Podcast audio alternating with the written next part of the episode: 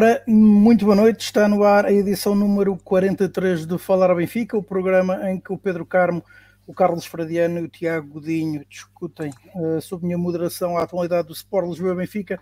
Hoje vamos ter como convidado Laurindo Filho, uh, um, treinador, é também colunista uh, no site 00. a agenda vai sofrer ou sofreu algumas alterações relativamente àquilo que nós indicámos um, ontem, porque hoje passou-se, entre outras coisas, isto que vamos agora ver. A todos, obrigado pela vossa presença. Como já tiveram conhecimento pelos comunicados que já tornámos públicos, Sport Lisboa Benfica e o Ministro Jorge Jesus chegaram ao acordo para a rescisão do contrato da mesma forma, com a mesma lealdade e com a mesma seriedade que trabalhámos todo este período. Não era este o desfecho que, que ambos ambicionávamos, como é óbvio. Trabalhámos arduamente para chegar ao fim de, deste ano com os objetivos cumpridos, mas com a mesma frontalidade com que sempre tivemos juntos, chegámos à conclusão que este dia acabou por ser eh, melhor para ambas as partes. Queria publicamente agradecer toda a dedicação e todo o esforço do Ministro Jorge Jesus ao longo deste ano e meio que esteve ao serviço do clube, desejar-lhe a ele e à equipa técnica as maiores felicidades para o, para o prosseguimento da sua carreira. Muito obrigado. Bom, uh, em primeiro lugar, boa tarde a todos. Uh, este projeto, o qual eu abracei com muito coração no Benfica, uh, chegou ao fim Uh, eu vim para o Benfica uh, sempre a pensar que sou uma solução e não um problema. Para aquilo que é os interesses do Benfica e o que é o melhor para todos, achei também por bem que esta decisão fosse a melhor para ambas as partes e a minha vida vai continuar, como sempre, a trabalhar com amor e paixão. e tive muita honra de mais uma vez uh, de ter voltado a esta casa e, e ter defendido os interesses do Benfica. Obrigado, Jorge.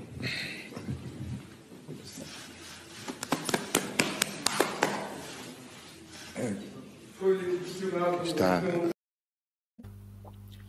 Ora, um, Jorge Jesus já não é treinador do Sport Lisboa e Benfica.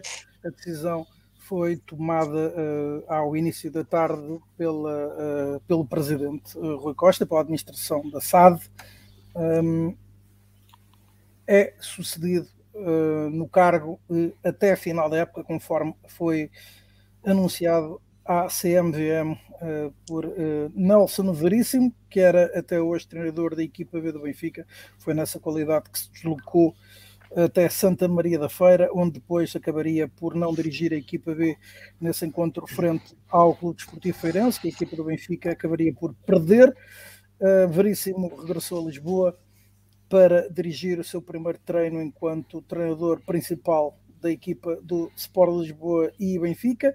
Uh, e uh, para mais, e, e desde já queremos evitar enviar daqui uma mensagem de apoio ao agora treinador uh, da equipa de futebol principal do Benfica, faleceu a sua mãe, uh, razão pela qual o treinador do Sport Lisboa e Benfica um, ehm, não um, ehm, regressará ou voltará uh, a juntar-se à equipa que irá defrontar o Futebol Clube do Porto na quinta-feira para a Liga NOS e também é, será uma das razões pelas quais não haverá conferência de imprensa de lançamento da partida uh, pelo meio também. Um, eh, e esta decisão surge então na sequência, ou estas, um, estes acontecimentos surgem na sequência dessa derrota com o Benfica por três bolas a zero para a Taça de Portugal frente ao Futebol Clube do Porto. Como já dissemos, temos hoje como convidado Laurindo Filho, eh, e é por ele, pelo nosso convidado, que começamos. Uh, perguntamos, Laurindo, boa noite. Uh, Pergunto-te um, se este era um desfeito, um desfecho esperado, uh, se, se anteveria que fosse nestas circunstâncias um, neste dia e que pudesse acontecer inclusivamente antes desse segundo encontro do Fogo do Porto. Então, eh, muito boa noite e antes de mais eh, agradecer o convite e, e, e agradecer a, eh, a, vossa, a vossa amizade e a vossa simpatia para, para me trazer aqui hoje para falar de, de futebol e, e, neste caso da realidade do, do Sport Lisboa e Benfica. Ora bem, previsível na data de hoje, se calhar não, como é óbvio, não é? Eu penso que desde o último jogo até ao dia de hoje, algumas coisas terão ocorrido e que muito provavelmente terão precipitado a decisão de, de, rescisão, que é uma rescisão por mútuo acordo, tanto quanto dá para perceber.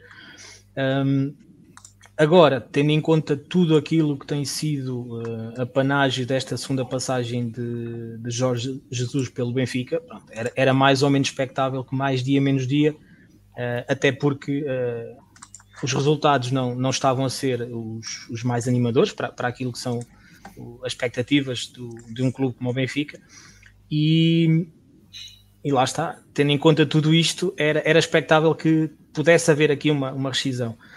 O dia em si, volto a frisar, eu acho que não, não haveria nada que, que o pudesse fazer prever, que fosse hoje. Agora, uh, a época passada, o, início desta época, a perda da, da liderança, não só a liderança da, da Liga Nós, mas também a própria perda de liderança, tanto quanto me parece, daquilo que tem sido o balneário do clube, tudo isso acaba por, por ser um, um bónus, um plus, digamos assim, uh, que, que, que acabou por originar este, este desfecho. Um, Pedro Carmo, uh, que comentário te merece toda esta situação? Uh, e pelo meio, uh, eu não disse, mas todas as pessoas sabem, houve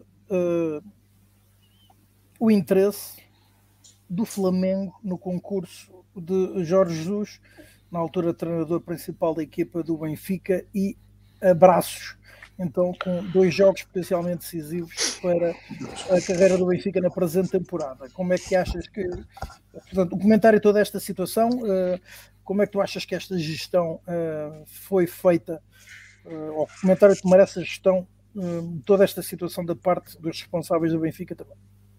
Ora, boa noite, saudações benfiquistas, uma saudação especial ao Lorindo, que é que é daquelas maravilhas que de vez em quando encontramos nessas redes sociais. É, é das pessoas que, que, neste momento me dá mais prazer ler e ouvir falar de futebol. É de facto uma lufada de ar fresco, uma qualidade excepcional, não só no, nos argumentos, mas como na forma que os expõe. Portanto, eu aconselho todos a seguirem o Laurindo, porque de facto temos, aprendemos muito com, com alguém que sabe tanto de futebol. E é um prazer estar aqui, poder, poder estar aqui neste nosso cantinho. É um privilégio mesmo. Uh, sobre toda esta gestão deste processo, Jorge Jesus, há tanto para dizer e, e só apetece dizer palavrões que, que depois o YouTube nos ia, nos ia cortar. Ou seja, tu falaste na questão do Flamengo, comecemos por aí. É, como é que se aceita, como é que se compreende que, que tudo isto do Flamengo e os encontros e as reuniões públicas tenham, tenham acontecido com o aval do Benfica. Eu não consigo, não consigo compreender como é que o Benfica se deixa colocar numa posição destas. E como é que o Benfica, ao deixar-se colocar numa posição destas, ao isto ser, ao ser imaginemos que foi completamente apanhado desprevenido, não sabia, Jorge Jesus fez todos estes encontros à revelia. Como é que o Benfica não age? Eu acho que o Benfica não age porque não sabia mesmo o que havia de fazer. Eu acho que Rui Costa e a direção de, presidida por, por ele não sabia claramente como resolver o problema de Jorge Jesus. Estávamos em cima de dois jogos importantes do, uh, para, para, o futuro do Benfica, que seria a taça e agora o próximo, para o campeonato com o Futebol Clube do Porto, e pura e simplesmente tiveram medo, não, tiveram medo das consequências. Só que as consequências que se esperavam sem nada fazer, eram estas que acabaram por acontecer. E é isso que eu acho que é, é muito complicado e é, custa muito aceitar que alguém que anda tanto tempo no futebol como o Rui Costa não tenha a mínima sensibilidade de perceber que isto só tinha um caminho. O, o comboio Benfica estava a cair, estava a caminhar-se a uma velocidade vertiginosa para o desfiladeiro.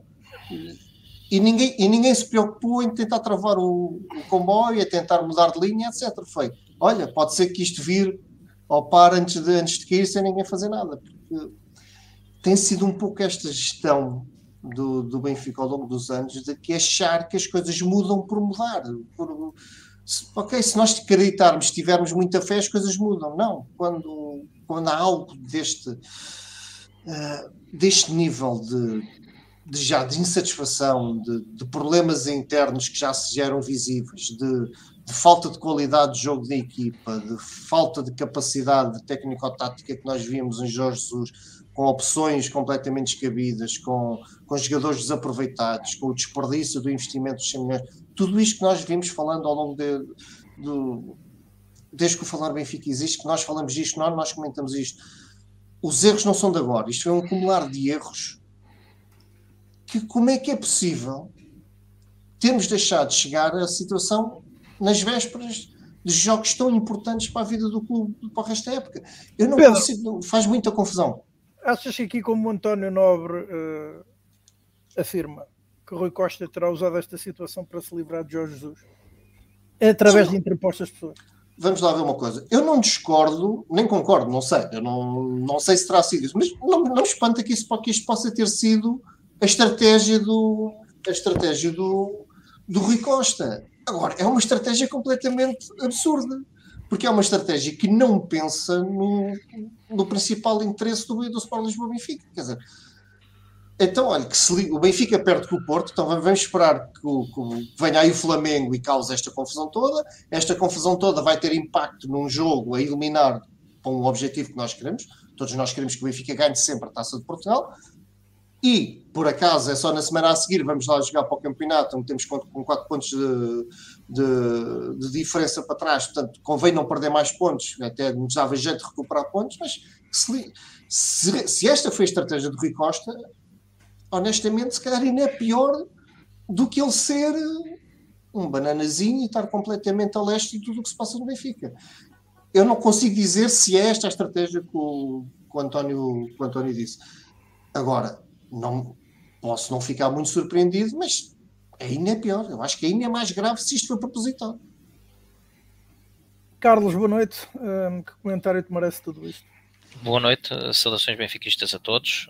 Uma saudação especial ao Laurindo que hoje decidiu aqui aceitar o nosso convite e juntar-se a nós. Uh, o Pedro já fez uma boa apresentação e é efetivamente valor acrescentado para, para, para o grupo, para o programa e, obviamente, para quem nos ouve, e, portanto, um bem-aja especial para ele.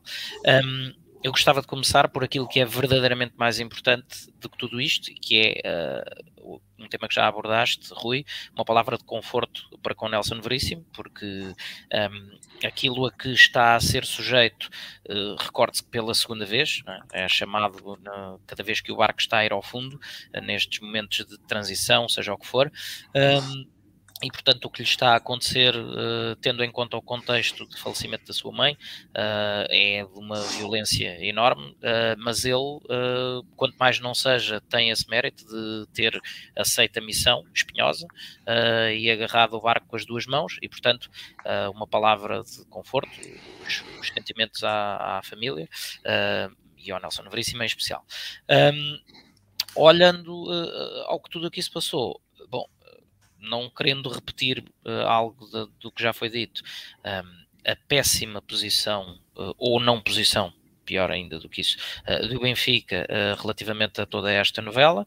Um, pela pessoa de João de Deus, na altura, devido ao castigo de Jorge Jesus, soube-se que efetivamente houve um encontro com os dirigentes do Flamengo, em casa do treinador.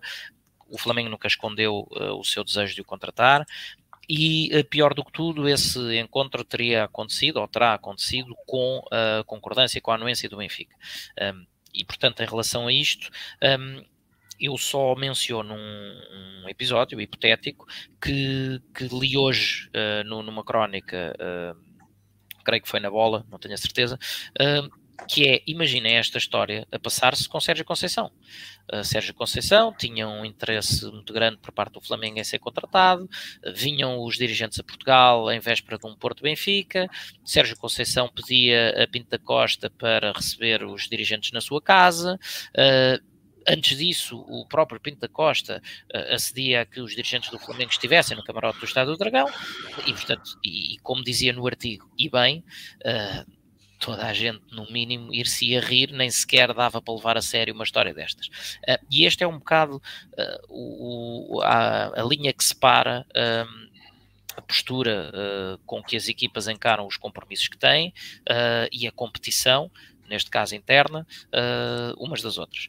E, portanto, no Benfica tudo se passou com esta aparente normalidade, a mesma com que, com que se afirma ou se reafirma repetidamente que não podemos ganhar sempre, e, portanto, isto é tudo normal, esta, esta banalização uh, da, da não vitória. Vá. Um, certo é que, como é óbvio, o foco durante, durante todos os dias que antecederam o, a deslocação ao Dragão esteve em tudo menos no jogo e na preparação do mesmo. E, portanto, o Benfica entrou com aquela apatia que, que se lhe conhece, e depois teremos tempo uh, quando abordarmos uh, a crónica do jogo. Uh, e o resultado foi o que se soube, e, e o Porto foi sempre por cima, em termos de atitude, de atitude. E, portanto, uma péssima uh, falta de tomada de posição do Benfica em toda esta novela. Se uh, muitas vezes são tão céleres a fazer comunicados às nove da manhã a desmentir o interesse neste ou naquele jogador, ou sobre esta ou aquela venda, ou sobre este ou aquele. Uh, ato de buscas disto e daquilo, uh, portanto, era o mínimo que se exigia, era que o ben... primeiro, que o Benfica não autorizasse Jorge Jesus uh, a ter um encontro, quando, quando o Benfica tem contrato e, e ao que se sabe, uh, cumprido escrupulosamente com o treinador. Um, portanto, enquanto estivesse sob, sob, o vínculo desse contrato, não faz sentido nenhum que receba uh, quem o quer contratar, uh, muito menos que esses mesmos dirigentes sejam, sejam uh, recebidos no, no Estado da Luz. E não, no, no, no jogo, inclusive, é do 7-1, e não me venham dizer que é uma questão de, de relações de cortesia entre clubes. na realidade, o que acabou por acontecer foi o karma tem destas coisas, foi uh, precisamente o, o, oposto daquilo que o próprio Benfica fez há um ano e meio, quando, uh, se, também sem qualquer pudor em fazê-lo, uh, deslocou-se ao Brasil, de armas e bagagens, com, com Luís Filipe Vieira e o seu avião particular, e, e para ir resgatar um treinador que tinha contrato. portanto, isto é um bocado aquela, aquela lógica do caso fazem, caso pagam. Desta vez estávamos nós do, do lado errado, digamos assim, da medalha. Um, o que, o que se viu, o, o, que se viu ou o que terá contribuído para este desinteresse, digamos assim, do, do, do Benfica em pôr um travão a tudo isto, uh, não é mais do que o típico uh, percurso de, de, Jorge Jesus uh, no, nos clubes para onde vai, em que este ano tivemos um contexto um bocado diferente naquilo que foi o seu primeiro ano, uh, por, por, tudo aquilo que já se, que já soube, há alguns erros de gestão e também, obviamente, que não, não há como negar que houve alguns os impactos do Covid, mas tipicamente Jorge Jesus faz uma boa primeira época onde chega, porque tem os seus métodos, a sua terapia de choque, e depois a partir daí é sempre a descer, porque esgota totalmente um, as relações com tudo e todos, uh, é tudo gerido num, num, num headline emocional e relacional que, que, não, tem por onde, não tem por onde perdurar, um, uh, e, e Jorge Jesus conhecido que é por destratar tudo e todos, uh, não, não esqueçamos o, os casos, por exemplo, com esse grande senhor e grande referência do clube, Xiao Han, um, e portanto. Um, o Benfica, ou o relacionamento de Jorge Jesus com, com o grupo em si, estava desde há muito completamente fraturado, e portanto prolongou-se uh, esta, esta situação uh, em que claramente se via que já ninguém queria continuar com este casamento uh, de interesse, digamos assim, e de interesse só financeiro, vá mas ninguém queria dar o passo de ruptura para não, para não se prejudicar, para não se assumir uma posição de desvantagem negocial. Uh, e, e, depois fala-se muito na questão do argumento de prolongar esta situação, este, este contexto em nome da estabilidade, como se uh, o, que, o que nós temos visto no, nos, últimos, nos últimos meses de, de, das prestações da equipa e de relacionamento com Jorge Jesus, fosse um clima de estabilidade. Portanto, o que acabámos por ver foi mais uma vez um ano e meio com mais de 140 milhões de euros gastos e com zero troféus ganhos. O, o tal, a tal equipa que eventualmente exceção feita à derrota caseira com o Portimonense, um, foi demonstrando ser moderadamente competente com os fracos, mas sempre uh, totalmente incapaz com os fortes, um, e portanto uh, tentou-se aguentar a mesma receita eternamente na esperança que de repente surgisse algo diferente.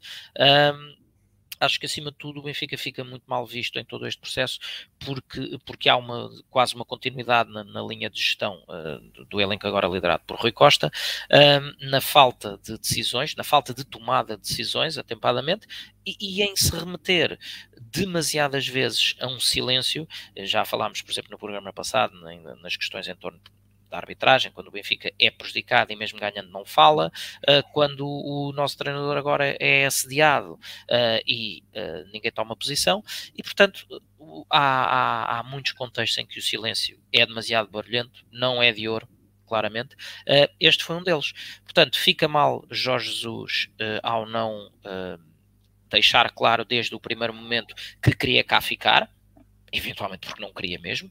Uh, fica mal o Benfica porque uh, não tomou uma posição a tempo e horas, uh, reagi, agindo até por antecipação a, a tudo isto que, que, que, se veio a verificar.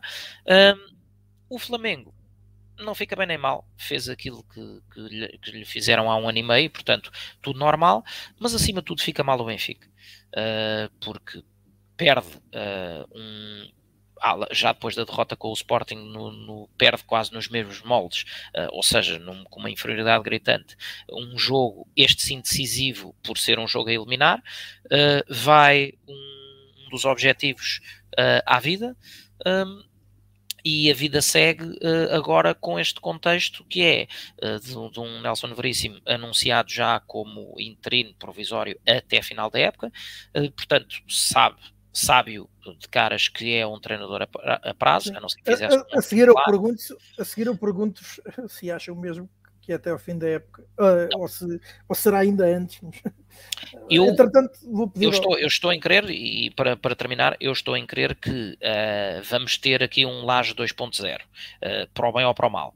Ou Nelson Veríssimo arranca aqui uma, e não quer dizer que comece agora já neste jogo do Dragão, mas arranca aqui uma série de vitórias uh, e consegue uh, umas prestações, passa a expressão, mais arrumadas em termos do que é o, o desempenho da equipa em campo. Um, ou então, se, se, a linha continuar caótica, desordenada e, acima de tudo, com esta demonstração de incapacidade e de impotência perante os adversários mais fortes, provavelmente nem dura até ao final da época. Mas mesmo que o faça, um, mais uma vez, estamos a falar de um treinador que sabe que está a pegar no leme do barco uh, completamente a prazo, uh, o que também, em termos de, de, da construção de um vínculo de compromisso com o grupo, um, não me parece que seja dos melhores contextos, porque quando chegam aqueles jogos a doer em que os jogadores têm que ir para o campo e dar tudo o que têm em prol do, do compromisso que têm com o treinador, um, a vontade provavelmente de o fazer uh, perante um treinador a prazo é muito uh, menos intensa, é muito menos comprometida do que com uh, quando existe um projeto, coisa que também, uh, efetivamente, de Rui Costa, além desta linha de continuidade e tentar segurar a JJ para lá do razoável, também ainda não se viu, ainda ninguém sabe nada do famoso projeto. Portanto, é esperar, acho, acho que pior não tem como ficar, face àquilo que, que todos vimos ao longo do, destes últimos meses, e, portanto, uma luzinha de esperança, porque quando está tão mal, a mudança terá que ser sempre forçosamente para melhor. Tiago, boa noite. Um, a tua opinião sobre todo este, toda esta situação? Boa noite. Primeiro reforçar aquilo que já, disseram, já todos disseram, eh, mas enviar um forte abraço ao Nelson Veríssimo, que hoje está a passar por uma situação bem complicada, eh, aquelas que nós, eh, nenhum de nós quer passar, que um de nós que está aqui passou há pouco tempo, que é o Pedro Carmo, e portanto é uma situação que eh, infelizmente é sempre de lamentar eh, e que cada um vive à sua maneira. E portanto um forte abraço ao Nelson. Eh, depois saudar o Lorindo, que é um várias vezes comenta de forma muito assertiva e com muito conhecimento sobre futebol no Falar o Benfica e portanto agradecer-lhe a sua presença hoje aqui e relativamente ao primeiro tema do dia e à notícia do dia, bom, eu no dia 7 de dezembro Uh, aqui também uh, disse que para mim Jesus fazia o jogo com o Dinamo de Kiev e fosse o Benfica, garantisse ou não o Benfica o apuramento para os oitavos de final da Liga dos Campeões, era obrigado Jorge, adeus Jesus. E teria-se fechado o ciclo. o Benfica teria tempo para, mesmo que fosse com o Nelson Veríssimo, que eu acredito, como muitos dos que estão aqui a dizer, que será uma solução temporária até ao final da época, eh, mas teria tempo, porventura, até para arranjar uma solução mais efetiva em janeiro, eh, se for esse o caminho que o Benfica uh, pretendesse fazer. Porque era evidente, já existiam sinais evidentes, e esses sinais evidentes é, são o futebol praticado. Uh, primeiro de tudo, uh, Jorge Jesus foi o último treinador do Benfica a conseguir um feito eh, que já há muito tempo não acontecia, que é acabar uma época em terceiro lugar e ficar como treinador para a época seguinte. A última vez que tal tinha acontecido aconteceu com Fernando Santos, em, na longínqua época de 2007, uh, e todos nós sabemos o que é que aconteceu ao Fernando Santos após o primeiro empate no campeonato, foi demitido. Apesar e, portanto, de ter vencido o torneio do Guadiana. Certo. Uh, portanto, iniciou essa época, uh, mas foi o último treinador. Mais nenhum outro treinador uh, no Sport Lisboa Benfica começou nestas condições e nenhum outro teve o investimento que o Jorge Jesus teve no ano passado e aumentou tantas expectativas. recordemos que Jorge Jesus, quando entrou em 2020, não disse, como disse em 2009, que o Benfica ia jogar o dobro ele de, foi mais longe, disse que o Benfica ia jogar o triplo. E a verdade é que foi triplo vezes zero. Foi nada, o Benfica jogava zero. Uh, e a verdade é que nós, depois do apuramento para a Liga dos Campeões, para a fase de grupos, uh, deixámos-nos iludir. Essa ilusão cresceu em muitos benfiquistas com a vitória frente ao Barcelona, num jogo muito particular, e com um adversário que tem os condicionalismos que nós conhecemos. Agora, a partir daí, o descalabro foi evidente. O futebol do Benfica já, já não era famoso, foi piorando jogo para jogo. O Benfica uh, perdeu logo de seguida a vencer o Barcelona contra o Portimonense e vamos e, e, e sejamos realistas, o, o, jogo em si não foi propriamente é verdade que o Benfica teve mais oportunidades, mas não foi propriamente um jogo espetacularmente conseguido por parte da equipa do Benfica. Uh, desperdiçou essa vantagem pontual que tinha depois ao empatar com o Estoril. Uh, a derrota com o Sporting é uma derrota que deixou uh, sem qualquer margem para dúvidas, e o Sporting resolveu o jogo até relativamente cedo, aos 60 minutos. Portanto, os sinais estavam lá todos. Antes do, antes do jogo com o Sporting, já tínhamos tido as duas derrotas pesadíssimas contra o Bayern de Munique e os efeitos que eh, essa derrota, principalmente a derrota de Munique, causou dentro do balneário, que foi sendo camuflado, as notícias do Otamendi, o desagrado visível de atletas como Lucas Veríssimo, como Gilberto, no Allianz da Arena, uh, e portanto tinha sido uma, uma, uma, ótima, uma ótima altura para fechar o ciclo. Infelizmente, uh, Rui Costa, que só tem três meses de presidente, mas em, em linha com aquilo que têm sido as últimas decisões relativamente a equipas técnicas da estrutura 10 anos à frente de toda a concorrência, segundo o ex-presidente do Sport Benfica, não sabe fechar estes processos. Não soube fechar o processo Rui Vitória. Rui Vitória iniciou a época 2018-2019, quando já não tinha condições para o fazer, eh, até pelo, por tudo aquilo que se passava à volta, eh, e portanto eh, permitiu-se que Rui Vitória iniciasse essa época e depois permitiu-se que quando as coisas começaram a correr mal, também não se tenha fechado esse caminho. E todos nós nos recordamos do célebre episódio, também depois de, de uma derrota pesada em Munique, de Luís Filipe Vieira ter dito que viu umas luzes e que acabou por manter Rui Vitória cerca de um mês e meio que foi um mês e meio que poderia ter sido caro ao Benfica, porque claramente, e aqui eu não estou a pôr em causa o valor dos técnicos, nem até aqui, nem, nem estou a pôr aqui em causa o valor de Jorge Jesus, mas há condicionantes no futebol que nós nos vamos apercebendo, que, e principalmente é fácil, mesmo quem está de fora, de nós percebermos quando é que um determinado treinador já não tem o balneário consigo. E portanto, Rui Vitória naquele momento já não tinha. Bruno Lage fez um milagre fez um milagre de conquistar aquele campeonato e foi um autêntico milagre, dadas as circunstâncias e a forma como foi conquistado. Uh, e mais uma vez, numa decisão, uh, neste caso, até se calhar demasiado rápida, uh, Bruno Lage é admitido a seis pontos do primeiro classificado e numa altura até que tinha, até que a equipa já estava operada para a final da Taça de Portugal e portanto deixou-se cair Bruno Lage, se calhar com demasiada facilidade, e depois veio Jorge Jesus. e Jorge Bem, Jesus depois veio Jorge Nelson Veríssimo que treinou a equipa na final da Taça de Portugal. Sim, mas Veríssimo foi, sim, mas Veríssimo foi claramente na altura logo um treinador a prazo, não é? Uh, Nelson, uh, e é por isso que é importante, mais do que nós falarmos em treinadores para o Benfica, é importante é nós percebermos aquilo que é vital, que é o Benfica ter um plano estratégico para o futebol, saber aquilo que quer para o futebol, para depois, sabendo aquilo que quer para o futebol, definir qual é o, os treinadores que se encaixam nesse perfil. Não vale a pena estarmos aqui a falar. E o, e o, Benfica não tem isso. O Benfica não tem isso. O Benfica, o que, o que as últimas decisões que foram feitas, e temos que pôr, e isto são as, é, é, é o que é, é a realidade. O que aconteceu nos últimos anos do Benfica foi em 2015, eh, e nós hoje temos umas luzes maiores do que foi aquele período uh, o Luís Filipe Vieira tinha que reduzir drasticamente o investimento na equipa, na equipa de futebol profissional do Benfica uh, e, portanto, tinha que fazer o shift com a justificação da formação. E, portanto, o Benfica fez uma aposta que chegou em alguns momentos a ser cega. Uh, e principalmente até com Bruno Lage, até creio que até foi o momento mais, mais evidente de uma aposta completamente cega, quando se passaram uh, sem praticamente estágios pela equipa B, jovens da formação para a equipa principal. E portanto, este foi um rumo que foi, que foi seguido durante 4 ou 5 anos.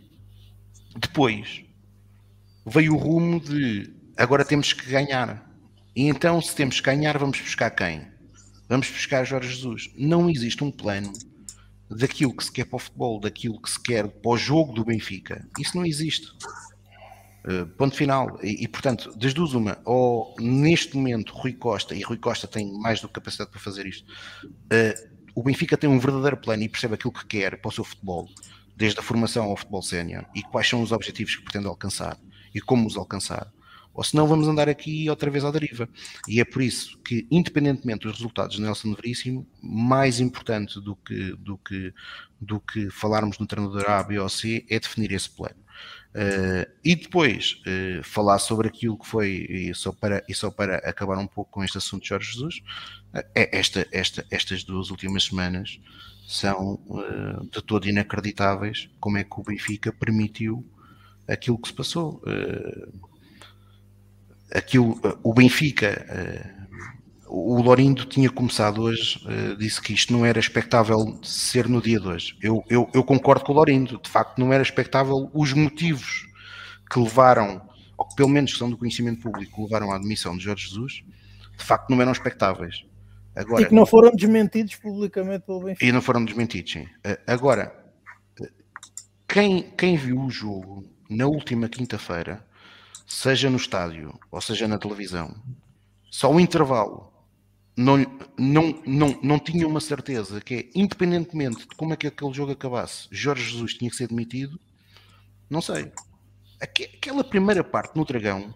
Olha isso, Começa, é começamos já por aí, começamos já por aí, Tiago, já que temos de falar a seguir do jogo. Faz vamos já lá falar a bola, vamos a isso. Exatamente. Começamos já por ti, continua a tua, a tua linha de raciocínio. A primeira, a primeira parte no Dragão é a falência completa do esquema que Jorge Jesus tem andado desde janeiro do ano, deste ano, desde janeiro não, desde fevereiro deste ano, a jogar com os três centrais. O Benfica foi uma equipa completamente dominada pelo Futebol Clube do Porto. Foi uma equipa sem qualquer foco, foi uma equipa sem qualquer sem, sem um mínimo de concentração competitiva. Eh, não é por acaso que sofre um gol aos 35 segundos de uma saída de bola uh, do próprio Benfica. Portanto, o Benfica sai com a bola no Estádio do Dragão e aos 35 segundos está a sofrer um gol. Aos 10 minutos, o Futebol Clube Porto já está a vencer por 2-0 e, uh, se não me falha a memória, uns minutos antes, antes do próprio segundo gol do Futebol Clube do Porto, já tinha tido outra, outra oportunidade de gol. Portanto, uma equipa completamente desconcentrada, uma equipa que só consegue uh, criar algum tipo de desequilíbrio nos adversários, uh, principalmente a este nível competitivo, adversários com um valor similar, através de arrancadas de Rafa e Darwin, de bolas longas para um e para o outro. De resto, é uma nulidade completa. O Benfica, e isto é triste, é de, eu, eu tive no Dragão, não é? Uh, e, eu tive no Dragão também no 5 a 0.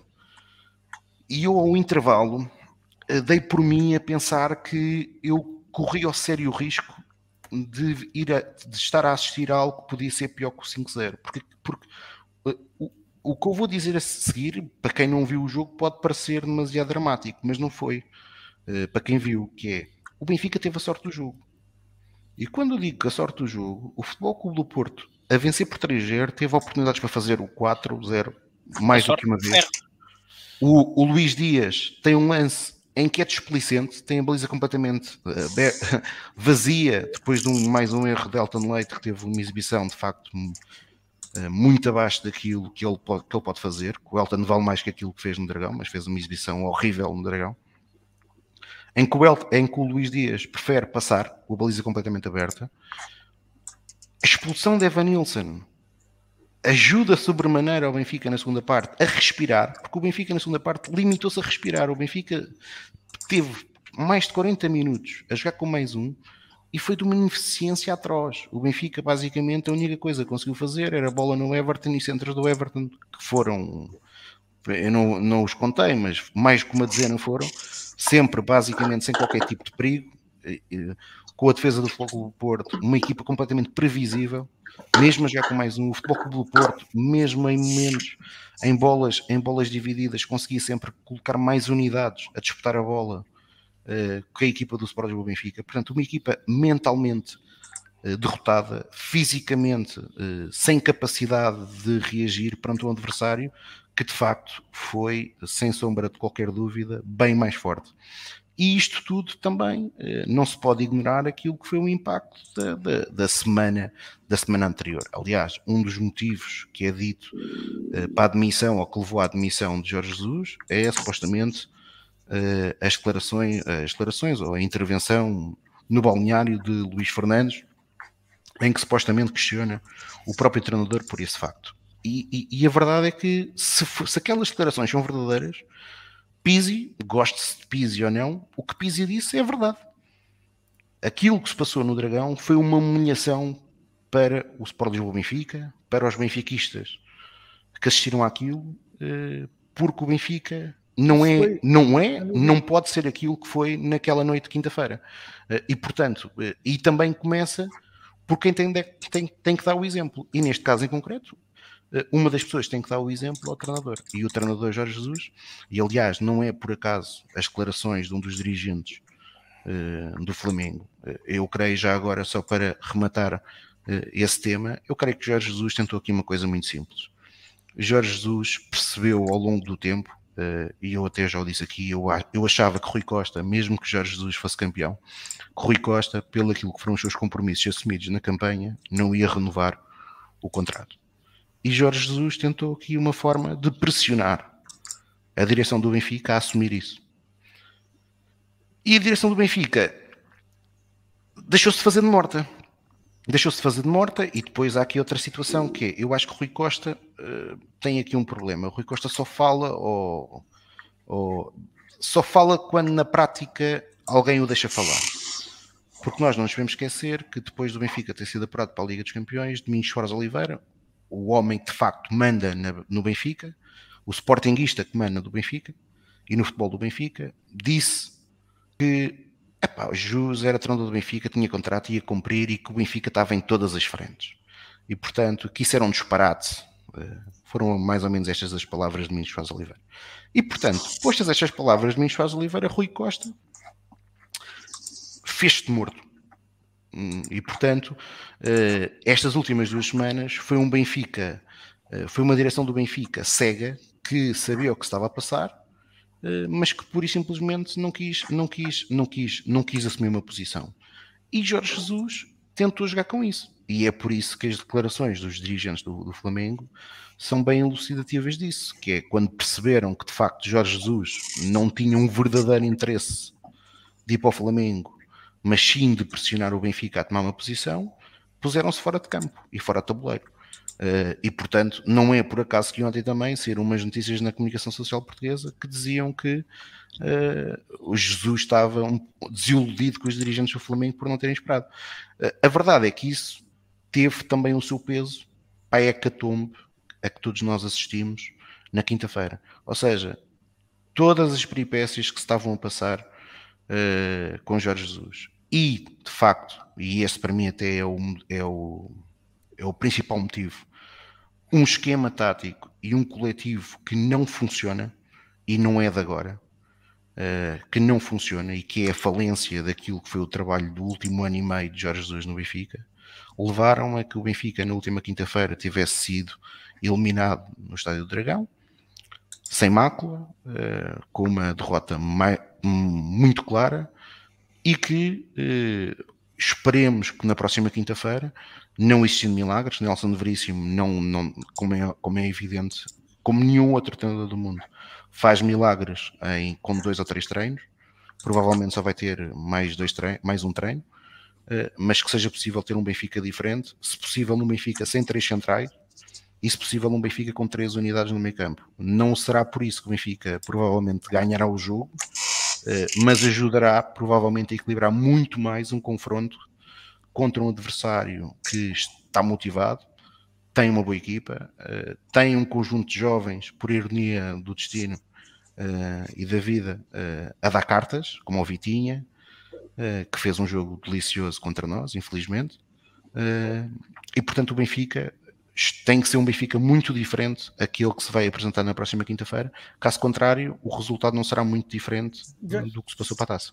Já iremos por aí também. Laurindo, um, todos nós aqui, pelo menos aqueles que, que fazem parte deste programa, viram a tua publicação no Facebook sobre o encontro. Uh, convidámos também exatamente para que nos explicasse e quem nos segue um, porque é que aconteceu e como é que aconteceu a derrota do Benfica e que soluções é que ou que ideias é que se pode tirar a partir daí.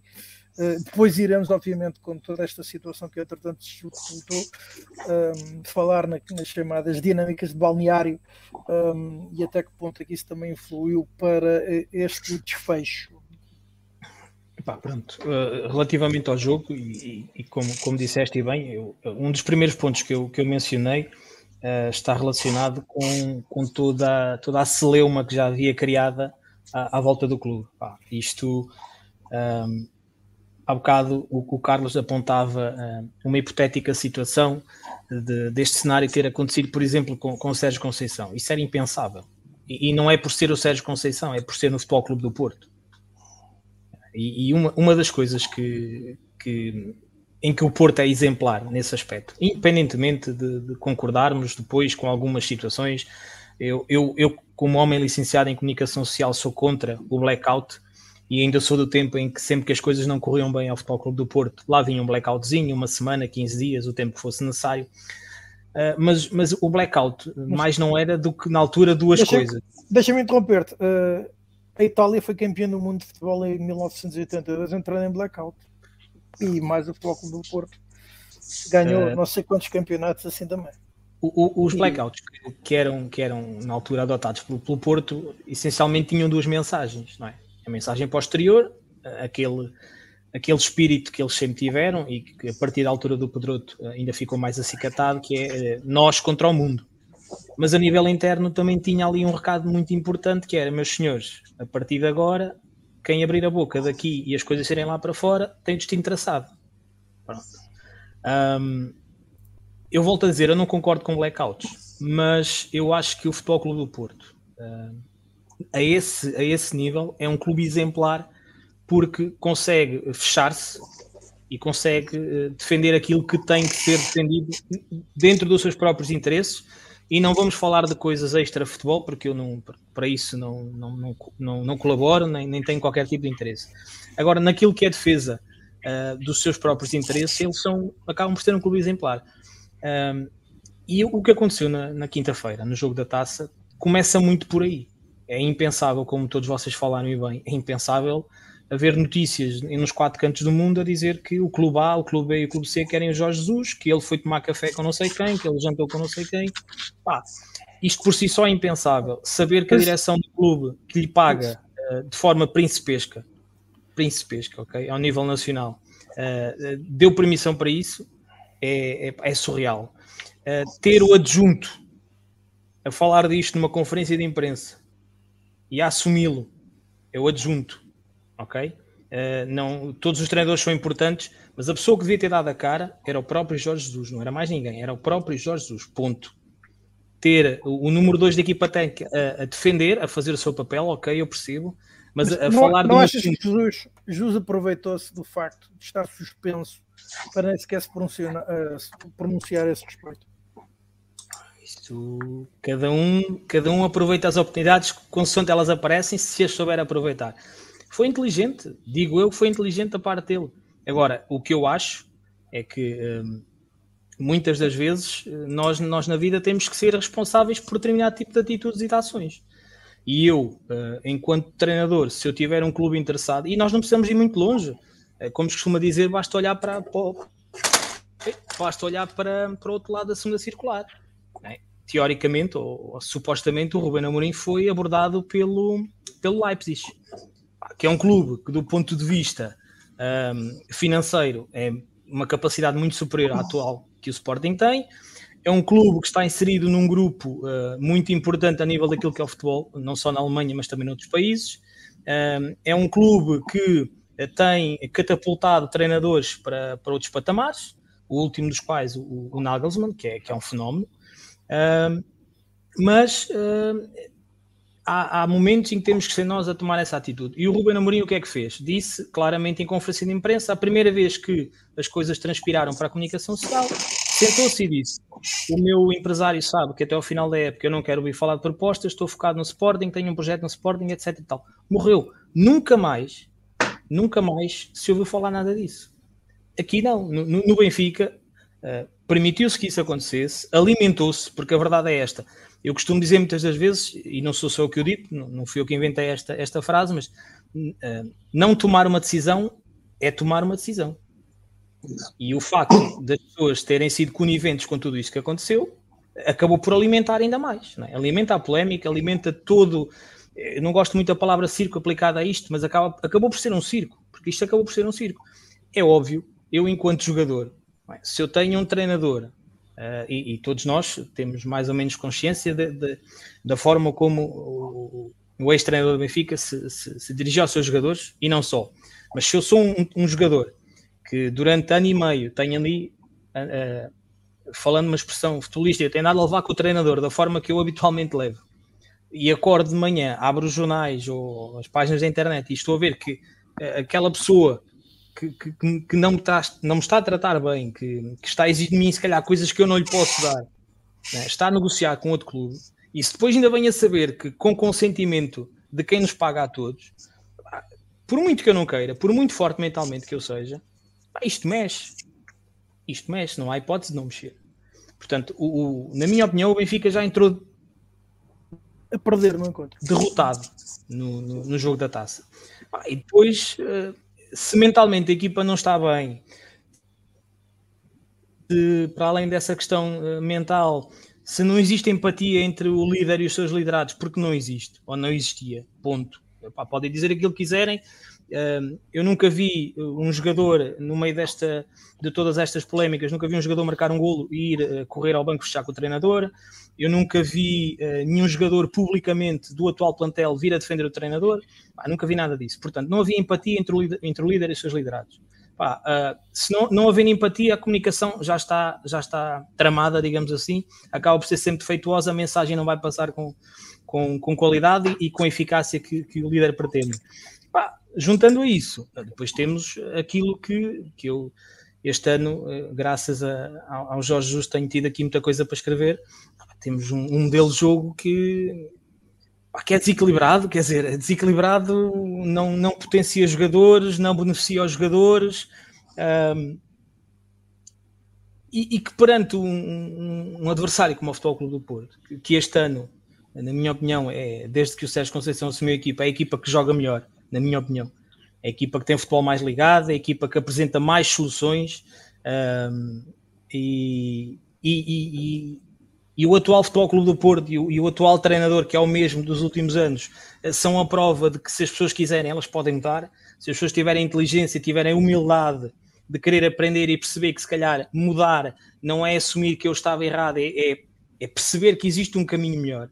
E isto todos os treinadores e todos nós nas nossas vidas, nós temos de ter essa capacidade. Nós temos de ser humildes e perceber que há caminhos que são melhores do que outros. E nós temos de tomar todas decisões. Às vezes não escolhemos os melhores caminhos, ponto. Isto é a vida, isto não há aqui mal nenhum ao mundo. Reconhecermos que erramos não, não, não, é, não é problema nenhum, antes pelo contrário. Para mim, uh, insistir no erro é que é, é falta de inteligência. Um, e depois, com todo este cenário à volta da equipa, entrar com o mesmo modelo de jogo, uh, entrar com, na minha opinião, pronto, eu, eu não teria mexido na baliza, e não é nada contra o Elton, nem, nem perto nem de longe, mas eu não teria mexido na baliza, por exemplo. Sou sincero, o, quando o Odisseias este ano tem sido chamado a intervir, tem sido sempre uh, um dos, dos baluartes da equipa. Eu acho o melhor guarda-redes da fase de grupos da Liga dos Campeões. Pronto, o, o, o que abona a favor dele, mas se calhar não abona a favor do modelo de jogo e do treinador. Mas isso agora são leituras, não é? Eu, eu, eu por exemplo, eu enquanto treinador, eu, eu por mim, se o meu guarda-redes nunca for o melhor em campo, eu estou descansado. É, por exemplo, agora, é, era óbvio que somando tudo isto e perante o adversário que a jogar em casa um adversário que uh, faz dos jogos contra o Benfica uma espécie de Liga dos Campeões uh, nacional, porque faz. Né? Uh, é, é, preciso não esquecer, é preciso não esquecer que o Benfica tem um, um complexo para, para jogar no Norte, principalmente no, no estádio do, do, Dragão e antigamente nas Antas. Eu, eu há bocado, o Tiago estava a falar e eu estava aqui a tentar fazer um, um exercício mental de voltar atrás no tempo e tentar me relembrar dos últimos dois ou três jogos em que eu vi o Benfica chegar nas Antas ou no Dragão e de peito feito tentar jogar de igual para igual.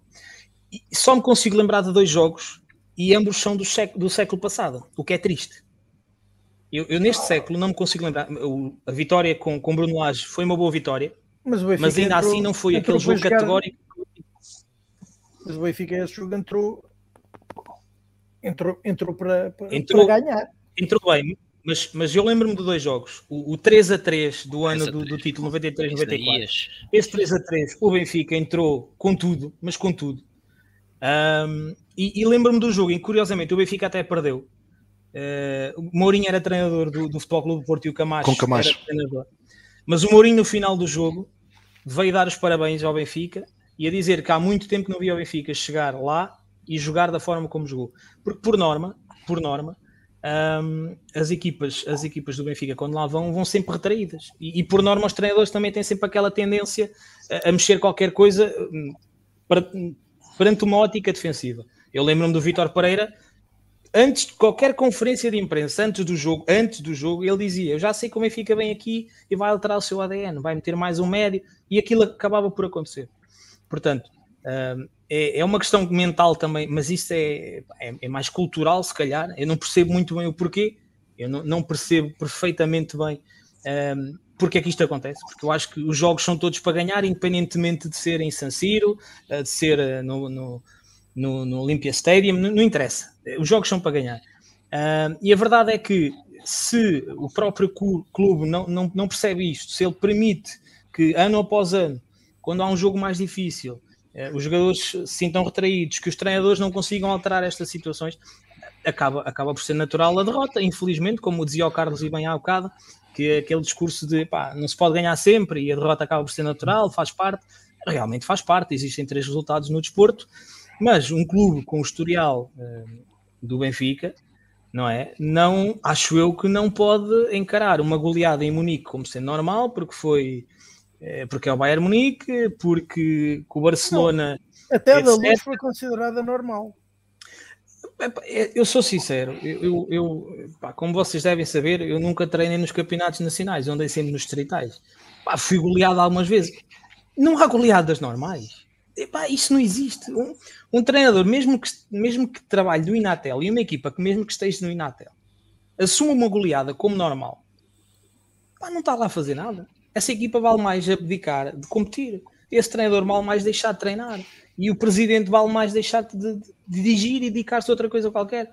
As goleadas são normais epá, quando realmente há, há, aqui uma, uma disparidade gigantesca. Epá. Uma coisa é uma equipa que eu, que, com, com, a qual eu trabalhei apanhar o Bayern Munique. Eu já sei que vou levar saco.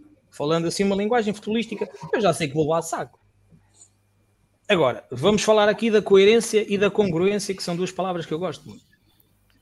Então, nós aqui em Portugal, quando vem um autocarro jogar contra o Porto e contra o Sporting e contra o Benfica, critica-se, critica-se, critica-se, e depois falamos sempre aqui na questão uh, que a, a, diferença de orçamentos não é justificação para nada, nós criticamos aqui. Mas os grandes daqui vão lá para fora, quando fazem é o mesmo. mesmo. Epá, não. E a imprensa organização defensiva, assentamos isto. Epá, pá, desculpem lá, desculpem lá, não, não, há, não há, quer dizer, então, mas o, qual, qual é a diferença? Qual é a diferença, sei lá, do, do, em termos orçamentais, vamos aqui comparar um Tondela ou um Portimonense com o Benfica e depois o Benfica para, para o Bayern Munique. Eu, eu, não, eu não percebo isto assim, se, se nós vamos, a, é como aquela, é como aquela frase do não são equipas do meu campeonato. Quando um treinador de uma equipa de menor dimensão diz isso, pá, mata-me. Não são equipas do mesmo campeonato, mas não estão a militar no mesmo campeonato. Não disputam as mesmas competições. Então, mas está tudo bem. Então, mas nós trabalhamos para nos apurar para a Liga dos Campeões. Pá, temos a sorte ou azar de calhar com o Bayern Munique, com o Chelsea e com o Liverpool. Ah, assim, epá, já fomos. Isto não existe.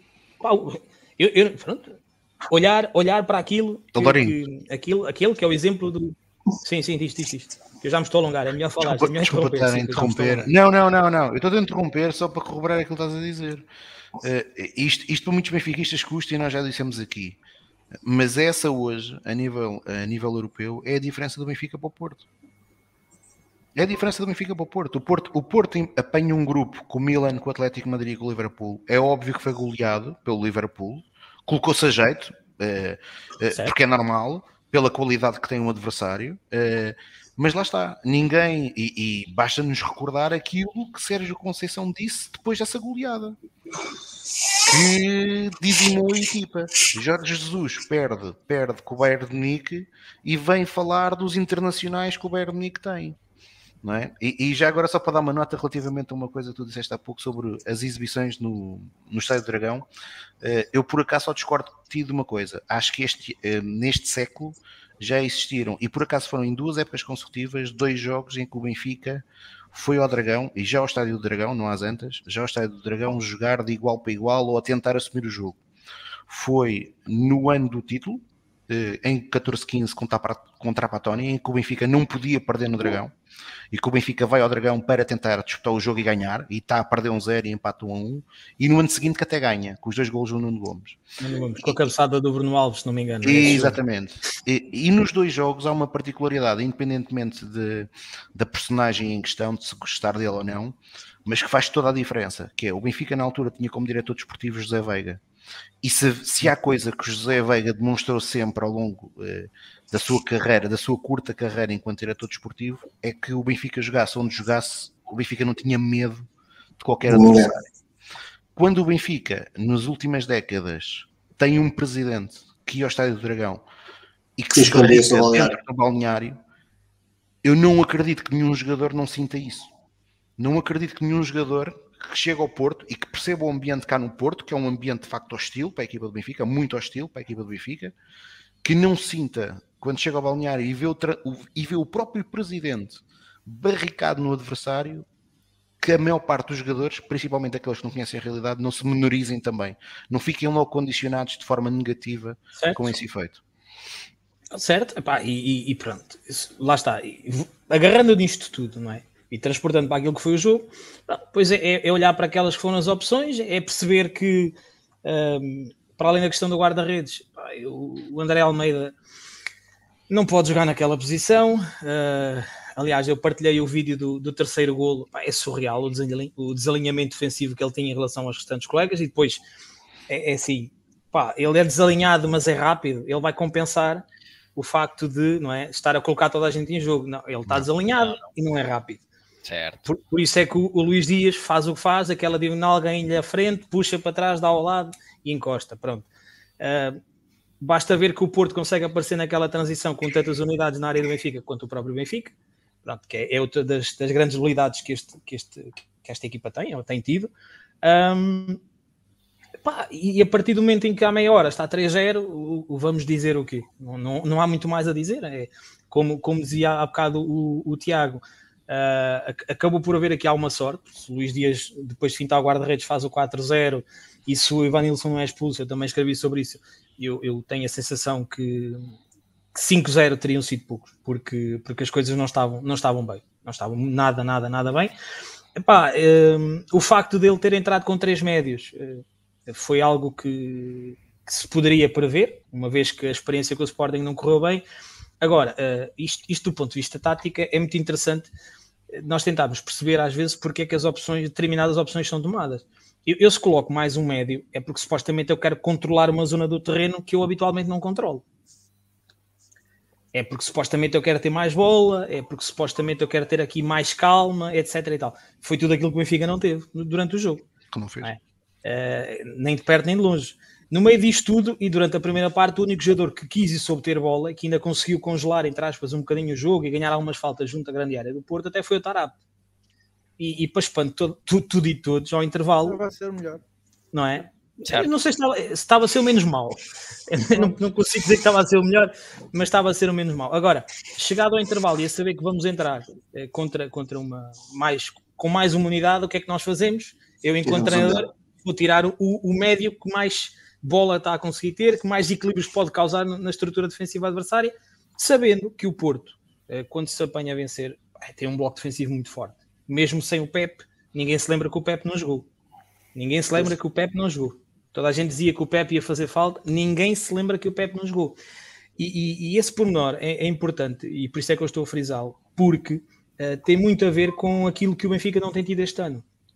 Uh, todos nós somos contra, nós temos aqui conversado sobre isso, todos nós somos contra aquelas revoluções no, no, nas competições em que se tiram 10 e metem 10. Mas a verdade é, é que o, quer o Porto, quer o Sporting, quando eles tiram 3 ou 4, o rendimento pode não ser o mesmo. Mas a ideia de jogo está lá e os comportamentos estão lá, pois é a qualidade individual de cada jogador que faz ou não sobressair determinado tipo de movimentos. No Benfica isso não se nota, nem de perto nem de longe.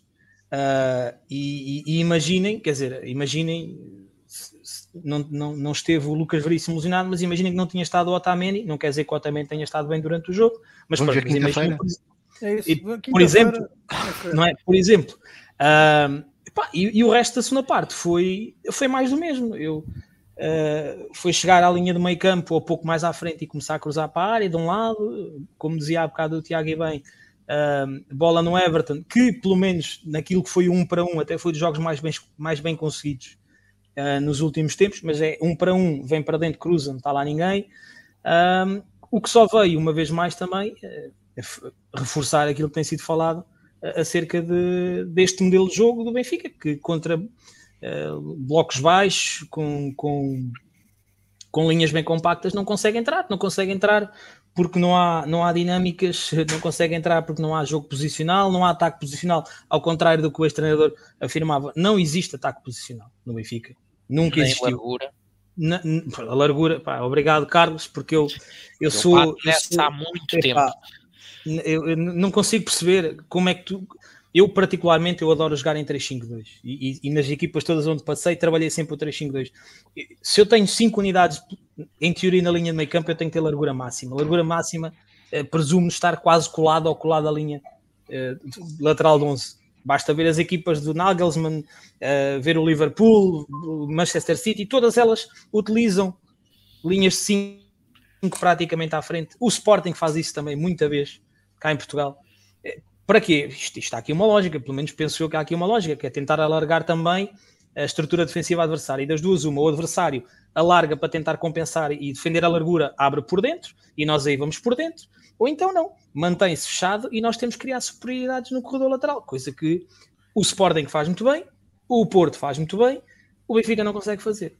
Não consegue fazer porque a bola, quando lá entra, os jogadores estão todos muito distanciados, porque lá está, não, existem as tais dinâmicas. Nós vemos os laterais, os laterais das grandes equipas a nível europeu e mesmo cá dentro conseguimos ver uh, laterais que conseguem jogar por dentro, conseguem fazer uma tabela, médios a conseguir aparecer no corredor lateral.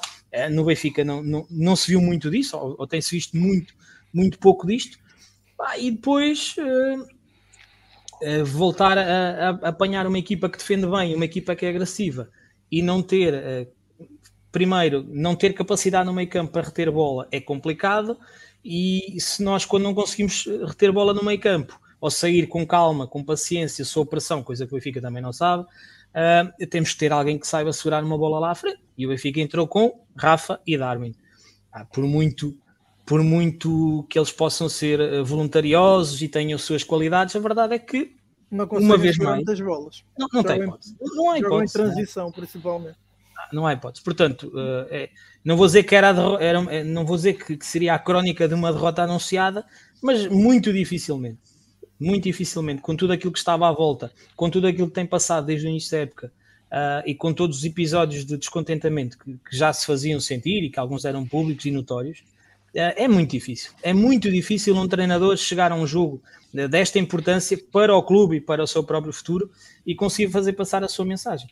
Portanto, uh, a derrota acaba por ser Pedro, Pedro inevitável. Cabe-te a um, difícil missão de suceder ao Laurindo no calendário uh, ao pois. jogo em que o Benfica perdeu que foi o Clube Pois, por mim, fechávamos já aqui a falar Benfica, boa noite e bom ano, não é? Pronto, tá, acabávamos em beleza. Um, assim, concordo com praticamente tudo que o Colorindo e que o Tiago e o Carlos têm dito sobre o jogo. Há, há, apenas um senão que eu também, para ser justo na análise, tenho que o dizer.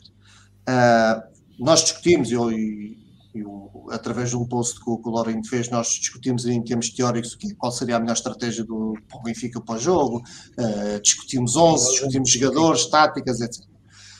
E se Jorge Jesus ia pôr mais um elemento no meio campo, se não ia, quem seria esse elemento, etc. Qual seria a, a forma de Jorge Jesus abordar o jogo?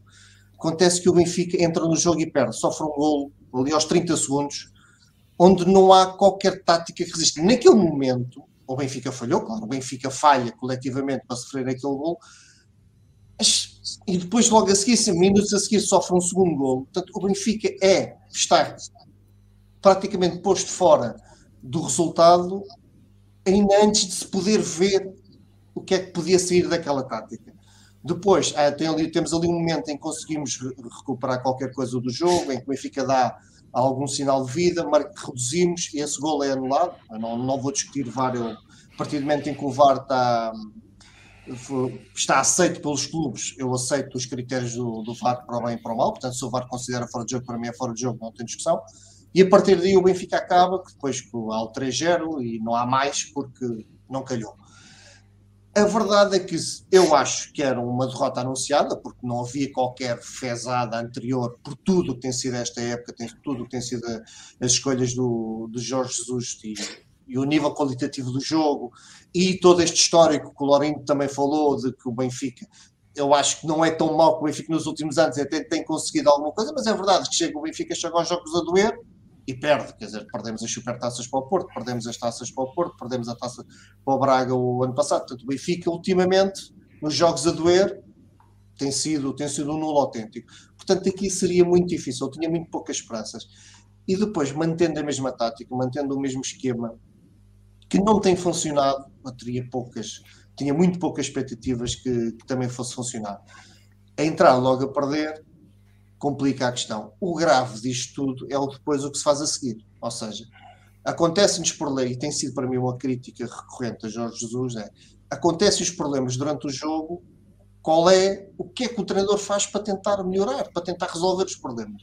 E Jorge Jesus tem sido uma completa nulidade nesse campo, e aqui foi mais uma, porque a questão do Tarapto, tirar o Tarapto ao intervalo, quando nós estamos a perder, não faz sentido nenhum, não, não faz sentido nenhum. E depois o Porto com menos um jogador e o Benfica mais uma vez em superioridade numérica contra o, contra o Porto, não consegue, não consegue sufocar o Porto, não consegue fazer pressão, não consegue ter bola, não consegue criar lances de golo. Usámos e abusámos dos cruzamentos, cruzamentos completamente à maluca. Não só eram cruzamentos mal feitos, como eram cruzamentos que, que tinha, havia poucos jogadores do Benfica na área adversária contra 10, e aconteceram várias vezes, em que o Porto tem lances de contra-ataque em igualdade numérica com, com, a nossa defesa. Portanto, o Benfica tem sido um zero, e foi um zero autêntico na, neste jogo, em que Aqui o André Silva tem um bom comentário, já agora peço a tua opinião, já que és tu que vai... Por exemplo, por exemplo mas tem sido, tem sido um, uma questão muito batida e nós, quer seja na, esteja no estádio da bancada, com o Tiago nós falamos muitas vezes disto, que é, o Benfica está a, a, ou está a perder, ou, ou, precisa mexer no jogo, o Benfica nunca mexe nos três centrais, nunca. Não, não e, e, neste caso, a perder e, e a jogar contra Neste caso, a perder e com mais um jogador como é que não se mexe nos três centrais? Não, não consigo perceber. Não, não consigo perceber a lógica de manter, de manter três centrais. Eu, eu, eu sou de, tenho aquela ideia que não é por meteres homens na, meteres pontas de lança que vais atacar mais. Não. Nós temos o exemplo do Laje há uns tempos atrás, que o Laje pôs os três pinos lá à frente e aquilo também. No Dragão? Não, no Dragão? No Dragão. Não, não é isso, a questão não é essa. Agora, obviamente, tu podes tirar um central e meter um homem do meio campo, para tal, lá está, para teres o tal controle do meio campo, teres bola no meio campo, teres maior capacidade de circulação de bola, mas também, honestamente, não me lembro quem, é quem tínhamos no meio campo neste momento, por ser o Jetson, o Paulo Bernardo não foram convocados, faltaria o Pizzi, provavelmente era, seria o único elemento do meio campo com e capacidade de ter bola. E é o que ele mete no fim. O Pizzi vai jogar para o meio. Ou seja, é toda esta incapacidade de, de Jorge Jesus, de, de mexer na Nick, está tudo tão mal, mas os, este Jorge Jesus, que eu, eu, sempre fui crítico, quem me conhece sabe perfeitamente que eu critico Jorge Jesus desde a segunda época. Deixa, a primária ainda me enganou, mas depois a partir da segunda aquilo foi foi uma roda livre de críticas a Jorge Jesus, portanto, mesmo quando ele, quando ele foi campeão, etc., não, nunca mais me fiquei satisfeito com Jorge Jesus, porque os erros sucediam-se. Mas esta segunda passagem, eu acho que ele ainda está pior, é uma coisa impressionante. A incapacidade de ele reagir ao, ao que está a acontecer no jogo, de ter uma capacidade de, de mexer bem. Eu não sei se neste, nestes jogos todos, nesta segunda passagem, se for uma vez ou duas que eu tenha elogiado uma substituição que ele fez, terá sido muito. Porque eu não consigo, faz muita confusão a, a teimosia cega dele nos três centrais, quando, quando, quando, um, dos, um dos centrais tem falhas incríveis, como, André, como é o André Almeida, quando o Morata, Morata estava a jogar bem, estava a ser um bom substituto, sempre jogava, sempre foi chamado a jogar, esteve bem, porque é que de repente é o André Almeida a opção com sucessivas falhas? Ou seja, se o André Almeida entra e joga de, faz grandes jogos, tudo bem, nós punhamos a viola no saco e tudo bem. Mas não, portanto, não só André Almeida joga mal, tem sido sempre titular, e depois, num jogo deste em que nós temos que ganhar, temos que recuperar, porque uma eliminatória da taça não, não há cá segundas oportunidades, estamos com mais um jogador e não se mexe no, no trio defensivo. Não, para mim não, faz, não fez completo, não fez sentido nenhum, e é mais, é, é mais uma coisa a acrescentar a todo o rol de, de erros e de incapacidades demonstradas por Jorge Jesus que aliado a uma menor qualidade do, dos jogadores do Benfica perante certo tipo de adversidades, que está feito uh, relação, o, o cozinhado explosivo para o Benfica chegar a esta situação de, com tantos milhões e uma, uma época e meia depois, estarmos novamente no terceiro lugar, com riscos já afastados da taça e com risco de podermos ficar a sete pontos do, do primeiro lugar na próxima jornada. Carlos, finalmente a tua vez sobre o encontro uh, do Estádio do Dragão da passada semana.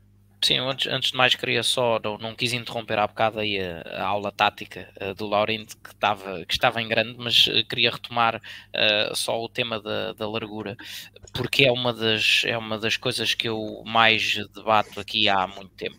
Um, que é a não utilização de, de extremos ou do, dos alas como, funcionalmente como extremos.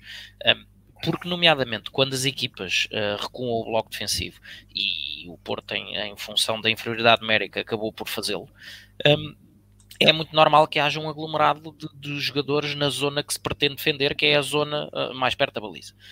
Um, o que, desde logo, uh, convida à, à, criação de espaços mais junto às alas, como dizia o Laurindo, mais colado à linha, um, espaço esse que o, Benfica, pura e simplesmente, abdicou de, de, de, preencher ou de tentar explorar há muito tempo, não é de agora.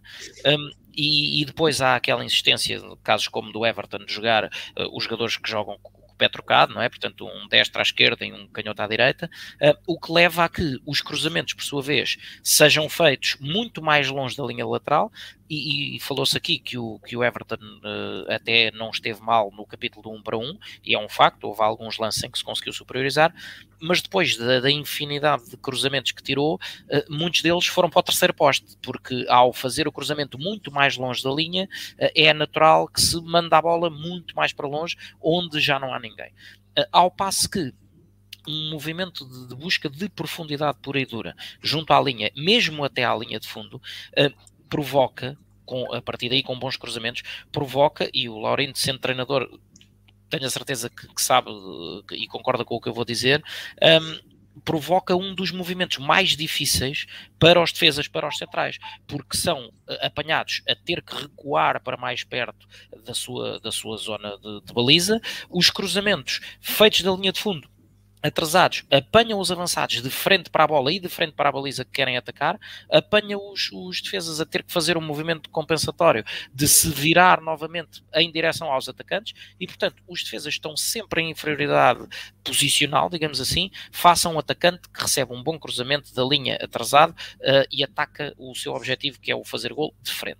Um, e, portanto, quando o Benfica prescinde há muitos e muitos e muitos meses de procurar a real profundidade nos seus movimentos de ataque só facilita um, a tarefa de quem defende, nomeadamente quando, e não falando agora em exclusivo do jogo com o Porto, mas quando, quando, quando jogamos contra as equipas com a tática vá do autocarro, não é? o bloco baixo concentrado, um, nós, com a, com, a, com a mania incessante de atacar apenas e só o espaço central, normalmente naquelas correrias meio desenfreadas do Rafa, ou querer entrar em tabelinhas com a bola pela base dentro, queremos sempre, eh, ou tentamos sempre passar por zonas que são autênticas florestas de pernas. Portanto, um, não consigo perceber como é que não se aposta uh, porque uma das derivações até do, do, do 343 é uh, poder transformar num 352 e, e portanto uh, não, não percebo porque é que não se aposta na largura.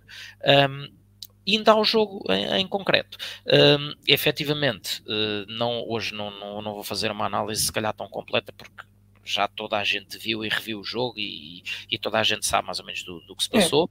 É. E temos uh, falado do seguinte, ou pelo menos o que, é, seguinte, o que, é, que se aprende. Mas, mas, há, mas, há, dois, mas há dois detalhes que acho que são uh, chave e que têm a ver com o tal, com o tal início do jogo. Já nem falo no, no, na questão do terceiro, mas com o início do jogo, de, de, aos 7 minutos, o Benfica já está a perder por 2-0. E o Benfica perde, uh, está a perder por 2-0, curiosamente ou não, resultado de do, dois, duas falhas que podem ser imputadas executáveis quase individualmente. No lance do primeiro gol, mais uma vez, é na zona de André Almeida, à qual depois Otamendi acode e também não, não faz, não, não, não efetua de forma eficaz o corte, e a partir daí a defesa está completamente desposicionada e o Benfica, apesar de ter centrais de raiz, continua a insistir nesta, nesta adaptação do André Almeida. Um, já, já para não mencionar o, o lance que o Lorente também falhou, que no terceiro golo uh, faltaram, obviamente, as perninhas para vir atrás de Luís Dias. Um, grande parte, aliás, dos golos sofridos pelo Benfica nos últimos tempos são sempre por essa zona, porque os treinadores não andam a dormir e sabem perfeitamente que é ali no espaço entre o, o, o ala direito e o central do lado direito, André Almeida, que está ali o, o filão para explorar. No segundo golo, uma falha grave de Elton uh, que, que aparece, na minha ótica, inexplicavelmente, porque eu até compreendo a rotação nas taças, mas quando, quando é contra com o devido respeito, adversários de, de, menor valia, num jogo desta dimensão e com esta responsabilidade, uh, tinha que, o lugar tinha que ser de Odisseias, que, que infelizmente para o nosso ex-treinador, agora já o podemos chamar assim, mesmo quando é o melhor em campo, nunca merece uma, uma palavra de elogio, uh, e portanto uh, faz esta rotação, aparece Elton no lugar de, de, de Odisseias e, e, pronto. E antes dos 10 minutos o Benfica já está uh, uh, a perder por 2. Um, pode, uh, depois a expulsão um, veio apenas equilibrar um bocadinho a, a, a, relação de poderes, mas acabou por não trazer nada de, de absolutamente determinante ao jogo, exceto o tal abaixamento em bloco defensivo do Porto. Pode-se falar na questão do offside dos 4 centímetros e da colocação das linhas, uh, ou até no, no, no, pisão que Darwin recebe mais tarde, uh, mas o que é certo é que o Benfica, do ponto de vista de, de produtividade atacante, foi um, absolutamente ineficaz. E Uh, acho que o lance mais paradigmático para ilustrar isto que eu estou a dizer é um lance que ocorre aos 90 minutos. Um, aos 90 minutos, o Benfica leva mais minuto, menos minuto, uma hora a jogar contra 10. Okay? E o Benfica está em ataque posicional, uh, tem um canto a favor. E o Porto está naturalmente a defender. Uh, o Benfica faz o cruzamento, o, a defesa do Porto consegue cortar o canto e, repito, aos 90 minutos, depois de uma hora a jogar com um homem a menos, consegue fazer um contra-ataque de 4 para 3 e aparecer aos 90 minutos em superioridade numérica na defesa do Benfica uma equipa que joga a uma hora com 10. e portanto, uh, se é preciso mais demonstração do que foi a, a, nossa, a nossa falta de força e falta de atitude e de aplicação no jogo, uh, temos aí outro indicador absolutamente chave: é que, apesar dessa superioridade numérica durante uma hora, o Benfica termina o jogo com mais posse de bola, na casa dos 60%, e só que faz 11 remates, tantos quanto o Porto que jogou, lá está, uma hora com, com um homem a menos. Eh, e o Benfica faz nada mais, nada menos do que zero remates perigosos. Zero. Marquezine limita-se a afastar uns cruzamentos, etc. Hum, e umas bolas fáceis, como um remate do Tarapte muito devagarinho à figura. Sim. Eh, e, portanto, o, o Benfica, por isso simplesmente não apareceu, eh, até porque o Benfica tem vivido sempre ou quase sempre, dos rasgos individuais de Rafa e Darwin, e como Sérgio Conceição não anda a dormir. Um, Rafa foi completamente retirado do jogo, foi completamente abafado, não apareceu, por simplesmente. Uh, Darwin, idem. Uh, João Mário, nem vale a pena falar, porque assim que uh, ele tem critério, e já falámos aqui muitas vezes sobre ele, como aglutinador uh, entre setores, mas quando a intensidade de, de, das disputas de bola sobe de nível, uh, desaparece, porque é um, é um jogador cujo cujo físico uh, não, não está talhado para, para esse tipo de, de picardias mais, uh, mais musculadas, vá, chamemos assim, e portanto. Um, o, o, grande mestre da tática, como gosta de se, de se intitular, uh, contra Sérgio Conceição, nunca conseguiu ganhar eh, jogo nenhum. Uh, Sérgio Conceição levava no confronto direto com Jorge Jesus no Dragão uh, uma vitória na Supertaça, dois empates na Liga uh, e, e, a vitória agora na Taça de Portugal. Depois, o que já falámos aqui, não é? Ao intervalo, a perder com a necessidade de mexer, de trazer alguma coisa para, para o jogo, um, ehm, acaba por tirar Tarabt e Gilberto, que do, do, do, da linha defensiva uh, ainda era do, dos que mais trabalhavam. Gilberto, um jogador que temos aqui falado muitas vezes com uma série de limitações, mas que em termos de, de entrega e de empenho, uh, nada a dizer. Uh, e portanto. Um, quando ainda se escolhe retirar os jogadores que mais tinham feito para tentar evitar o descalabro. Sim, mas alguém lembrou aqui que o Tarabt saiu para não ser expulso. É, é um risco, pá, mas isso é um risco. É, sim, oh, Rui, mas o Benfica num jogo a eliminar está a perder 3-0, recordo, mais uma vez. O Benfica está a perder 3-0 ao intervalo. E, portanto, acho que, uh, tendo em conta até olhando para o banco, não havendo Paulo Bernardo, por exemplo, um, acho que era, de, acho que era da mais element, do mais elementar bom senso que Tarab tivesse ficado uh, em campo.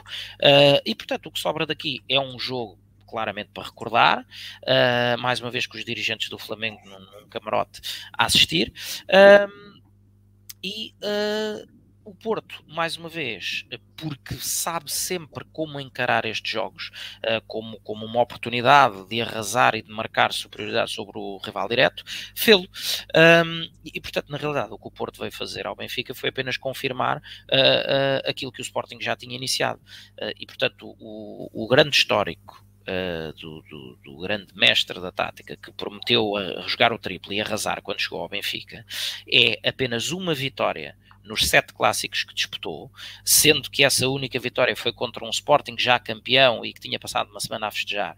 E todos nos recordamos como é que aconteceu, porque poupou-se na primeira parte, uh, o resultado chegou a 4-0 e quando uh, voltou a meter uh, Coates e Palhinha para a segunda parte, o jogo veio até, até 4-3. E se calhar se tivesse mais 10 minutos, nem esse jogo tínhamos ganho, uh, e ainda mais duas derrotas com o Braga. Portanto, a total incapacidade que JJ sempre tem demonstrado com, com as suas invenções uh, e com a incapacidade que, que tem recorrentemente em mudar uh, qualquer jogo cujo plano A não esteja a correr bem, uh, é, é, claramente a impressão digital desta passagem que felizmente agora acaba, de, de Jorge Jesus pelo Benfica. E portanto é o que sobra desse jogo, é mais um jogo para recordar, porque ao contrário do que muita gente diz que são noites para esquecer, eu por acaso acho que não. Acho que é nestas, nestas noites que, que um trabalho bem feito permite tirar mais conclusões sobre o que não fazer e o que aprender para evitar que estes, que estes cenários se repitam. Ora, no rescaldo dessa noite, hum, houve uma forte discussão no balneário do Benfica, ainda sem a presença do treinador uh, Jorge Jesus. Uh, certo. Pizzi, uh, capitão da equipa, uh, subcapitão da equipa, uh, usou da palavra, dizendo que era uma vergonha aquilo que tinha acabado de acontecer e a dizer a todos que todos deviam esforçar-se mais e colocar a cabeça diríamos, uh, no Benfica. Uh, isto levou a uma discussão. Pizzi também terá dito que, uh, aparentemente, e segundo o que leu aqui o André Silva, a discussão de Pizzi começa por opção de a perder o Benfica não ter abdicado de três centrais e depois as coisas chegaram onde chegaram. Pizzi foi. colocado de parte pelo treinador Jorge Jesus quando este tomou conhecimento, disse que terá dito comigo não jogas mais e terá então Jorge Jesus, dito uh, Rui Costa, para colocar Pizzi, uh, uh, para vender Pizzi nesta janela de transferências, ou pelo menos colocá-lo fora do Benfica, colocou-o a treinar à parte, o plantel não gostou, e então aparentemente não houve treino. e depois toda esta situação foi insustentável para Jorge Jesus, que também terá escrito de acordo com notícias veiculadas, terá escrito a amigos a, a, através do WhatsApp que com ele ele não iria engolir mais nenhum sapo vivo uh, e, portanto, depois a situação tornou-se uh, completamente insustentável. Jorge Jesus terá dito também que são os jogadores que mandam no Benfica. Um, e aparente, e depois, eis que chega Nelson Veríssimo. Um, Laurindo Uh, uh, e agora, que Benfica esperar para o jogo desta quinta-feira? E também em face disto, disto e das ausências uh, já confirmadas de Grimaldo Darwin Nunes e de uh, Nicolás Otamendi. O que é que se pode esperar para este encontro do Benfica no Estado de Dragão? Ora, pá, mediante esta, esta, esta suposta notícia, né, que ainda não foi desmentida, mas também, como eu não estive presente, eu não consigo confirmar, eu, eu acho que é importante uh, dizer uma coisa. Quem, quem já esteve ligado ao futebol sabe que os balneários têm uma. Eu costumo dizer que os balneários têm um sentido de justiça muito próprio. Uh, e um bom balneário é aquele em que o treinador raramente precisa de lá ir. Um bom balneário é aquele em que o treinador só tem que lá ir uma ou duas vezes para de vez em quando dar aquele murro para mostrar que realmente manda, mas de resto, um bom balneário tem líderes, uh, os bons líderes revêem-se no seu líder principal, que é o treinador principal. Uh, um bom balneário tem as suas próprias regras, tem um sentido de justiça muito próprio, como eu disse, percebem perfeitamente bem quem é que são os elementos com que podem contar e com que não podem contar. Um bom balneário, uh, sem que o treinador tenha que chatear muito, corta o mal pela raiz o, o capitão uh, o capitão não é aquele que usa a abraçadeira. Uh, se, quem, quem me quiser fazer crer a mim que os líderes de, desta suposta rebelião, que eu não acredito que tenha havido uma rebelião, mas quem me quiser fazer crer a mim que os líderes foram o Pizzi, o Rafa, o André Almeida, uh, pá, a, a, mim não me conseguem fazer crer isso, porque eu não acredito sequer que eles sejam líderes balneários dentro do Benfica. Isto muito claramente, não acredito. Porque o, o, líder não é aquele que tem uma abraçadeira. Ponto final e parágrafo. Da mesma forma. E às vezes, e nem os jogadores mais antigos no plantel. Nem os jogadores mais antigos no plantel. Da mesma forma que em determinadas equipas técnicas uh, há um treinador principal, mas por vezes é o, é o número 2 ou é o número 3 que segura as pontas e que manda realmente. Porque é aquele que faz o trabalho de campo, porque há treinadores principais que têm um bocadinho a mania que são managers, não é? E vão ali para cima e só ficam a ver e depois escolhem o 11 e depois uh, acabam por perder uma oportunidade única de criar elos de ligação com os seus jogadores e, e, e depois só quem tem a sorte de ter uma boa equipa técnica com homens com, com valores é que, é que sabem o que isso é. Portanto, uh, a ter acontecido isso no, no, final do jogo, sendo Pizzi, sendo quem fosse, seja lá quem for, eu não, eu não vejo mal nenhum. Eu sou sincero, eu não vejo mal nenhum. Eu acho que os jogadores devem, eh, devem pá, devem falar abertamente as coisas. É óbvio que há locais próprios para isso, é óbvio que há momentos próprios para isso. Agora, a verdade é esta, quer dizer, um jogador que tenha anos de casa, uh, que até integra atualmente o lote de capitães, um jogador que tem a sua importância no, no, passado recente do clube, porque tem, está ligado em termos de golos, em termos de assistências, independentemente de, de, de se achar que, é, eh, que nos jogos grandes desaparece. Também, também falavam isso do Jonas, por exemplo, que é um jogador estratosférico comparado com, com Pizzi, mas também diziam mesmo de Jonas, que era alguém que nos jogos grandes não aparecia. E, e, e vai saber o registro de golos e aquilo que aquele homem jogou nos anos que passou pelo Benfica, pá, é, é, uma enormidade. É uma enormidade. Acho que eu jogava de caras hoje. Uh, pois, uh, não fosse aquelas dores nas costas e se calhar ainda cá estava. É? Agora, a verdade é que isso a ter acontecido eu não vejo mal nenhum.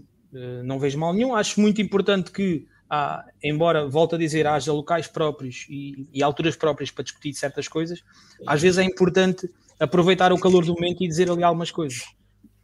Porque eu acho que, sinceramente, quer dizer, eu se fosse jogador do Benfica, paninhos quentes nesta altura, pelo amor de Deus. Não, não, não há pachorra para isso. Mas isso para quem sente, eu não, não coloco em causa se, se o Pizzi uh, fez o que fez porque está chateado porque joga menos, porque que perdeu importância. E isso aqui acaba por ser pouco importante. Uh, até porque, primeiro, este suposto grito de revolta nem deveria ter sido um dos capitães. Não deveria ter sido um dos capitães. Se nós olharmos para aquilo que é a estrutura hierárquica do clube, pá, existe uma direção que manda, ou que deveria mandar. E existe um treinador que deve perceber aquilo que se passa dentro do seu próprio balneário. Mas alguém, alguém, alguém quer, quer acreditar que, que o Jorge Jesus não sabia que os jogadores estavam descontentes? Alguém quer acreditar que ele não, não, não percebia os sinais?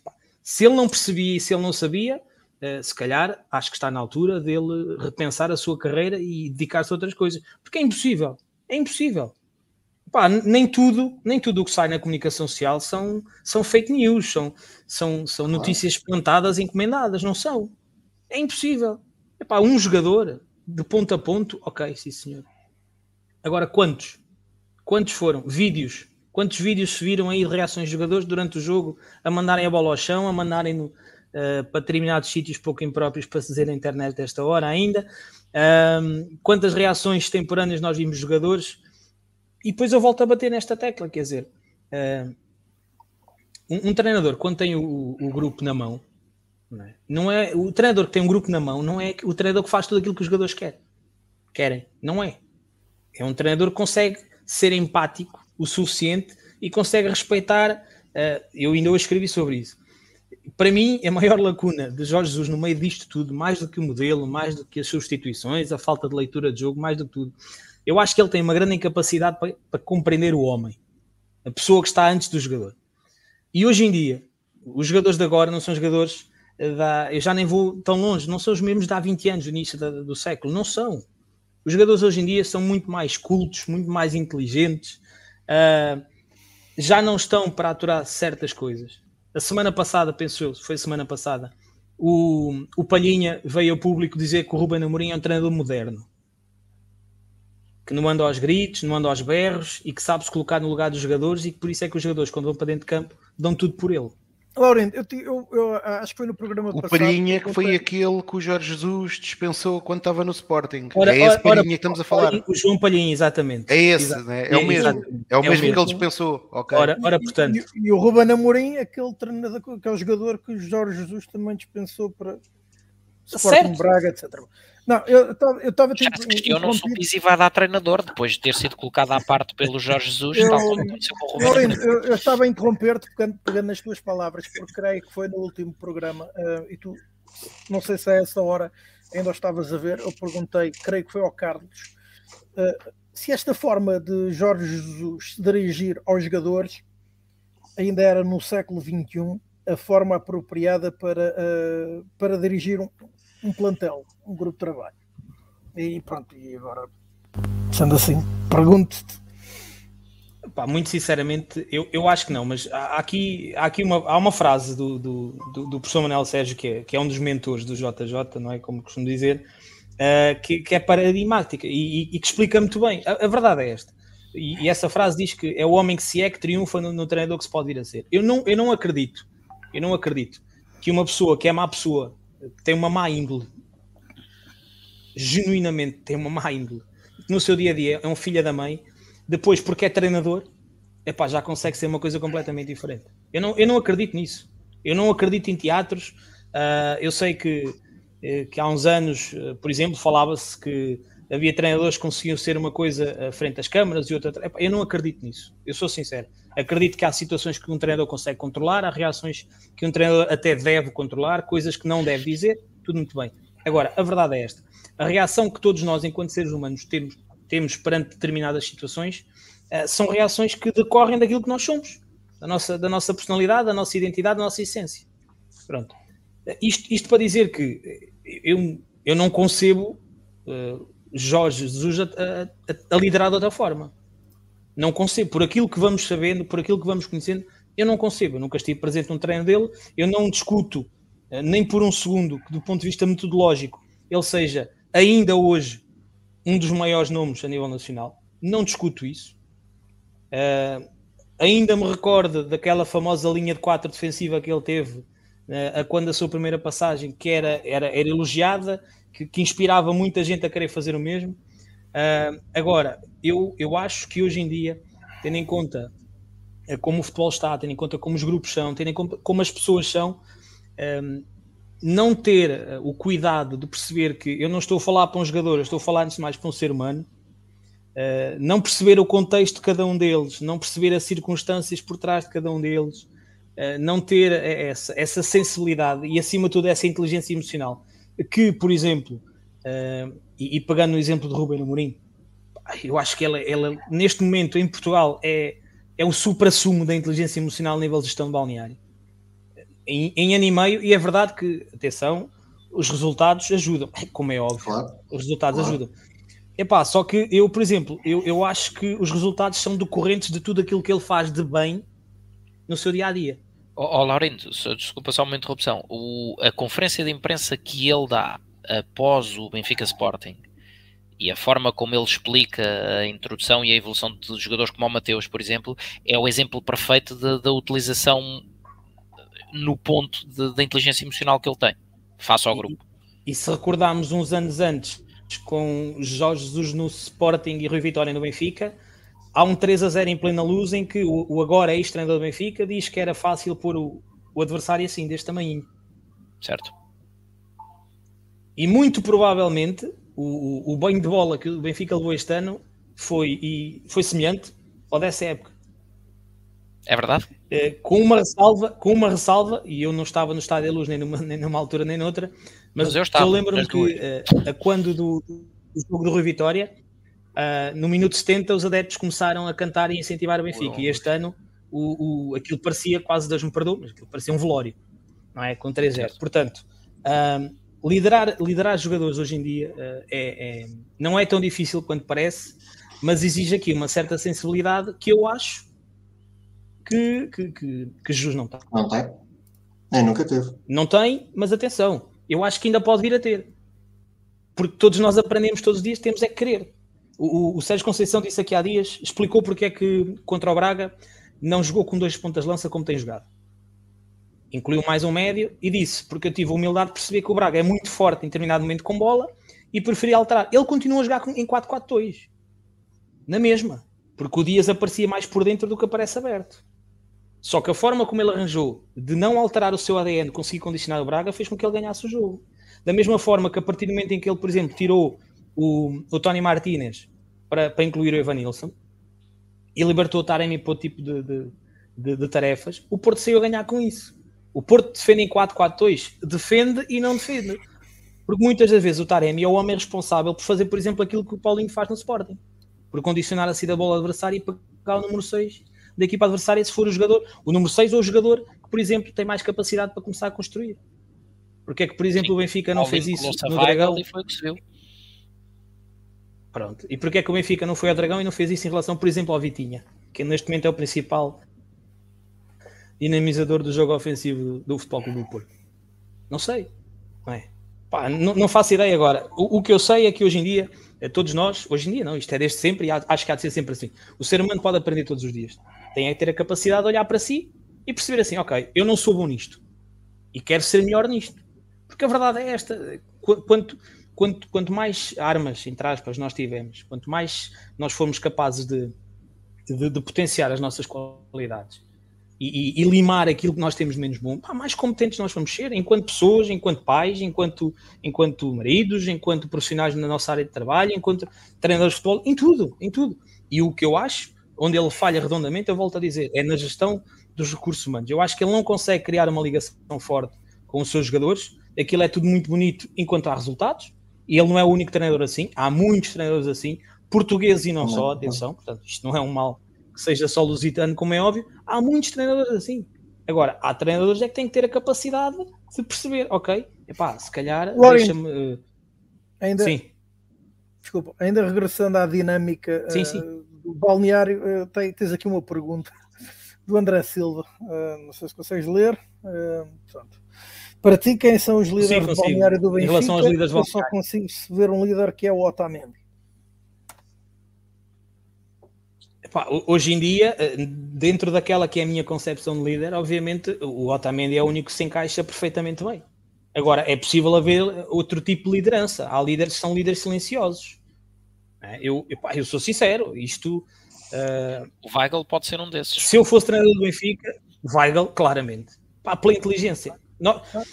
Um, voltando à questão do bom balneário, um bom balneário tem que ter vários tipos de líderes com várias sensibilidades diferentes. Não podem ser todos iguais a, a querer andar, entre aspas, ao morro e ao pontapé, como não podem ser todos aqueles que epá, passam sempre a mãozinha nas costas, um palmadinha nas costas, a mão no cabelo. Não é? Otamendi, pelo seu perfil, pelo seu historial, por tudo. Por, porque, porque é alguém que se nota que, que, acho que ele nem com os filhos a jogar ao Uno deve gostar de perder, portanto, é alguém que, que tem aquele espírito que é necessário para incutir uma mentalidade vencedora. Agora, há outro tipo de, de, de liderança que se pode tentar fazer exercer. O Weigl, pela sua inteligência, na minha opinião, na minha opinião, claramente uh, poderia ser. Estão aqui a dar o exemplo do Vertonghen também. Não, não, não vejo. Acho é que ele possa vir a ser. Também.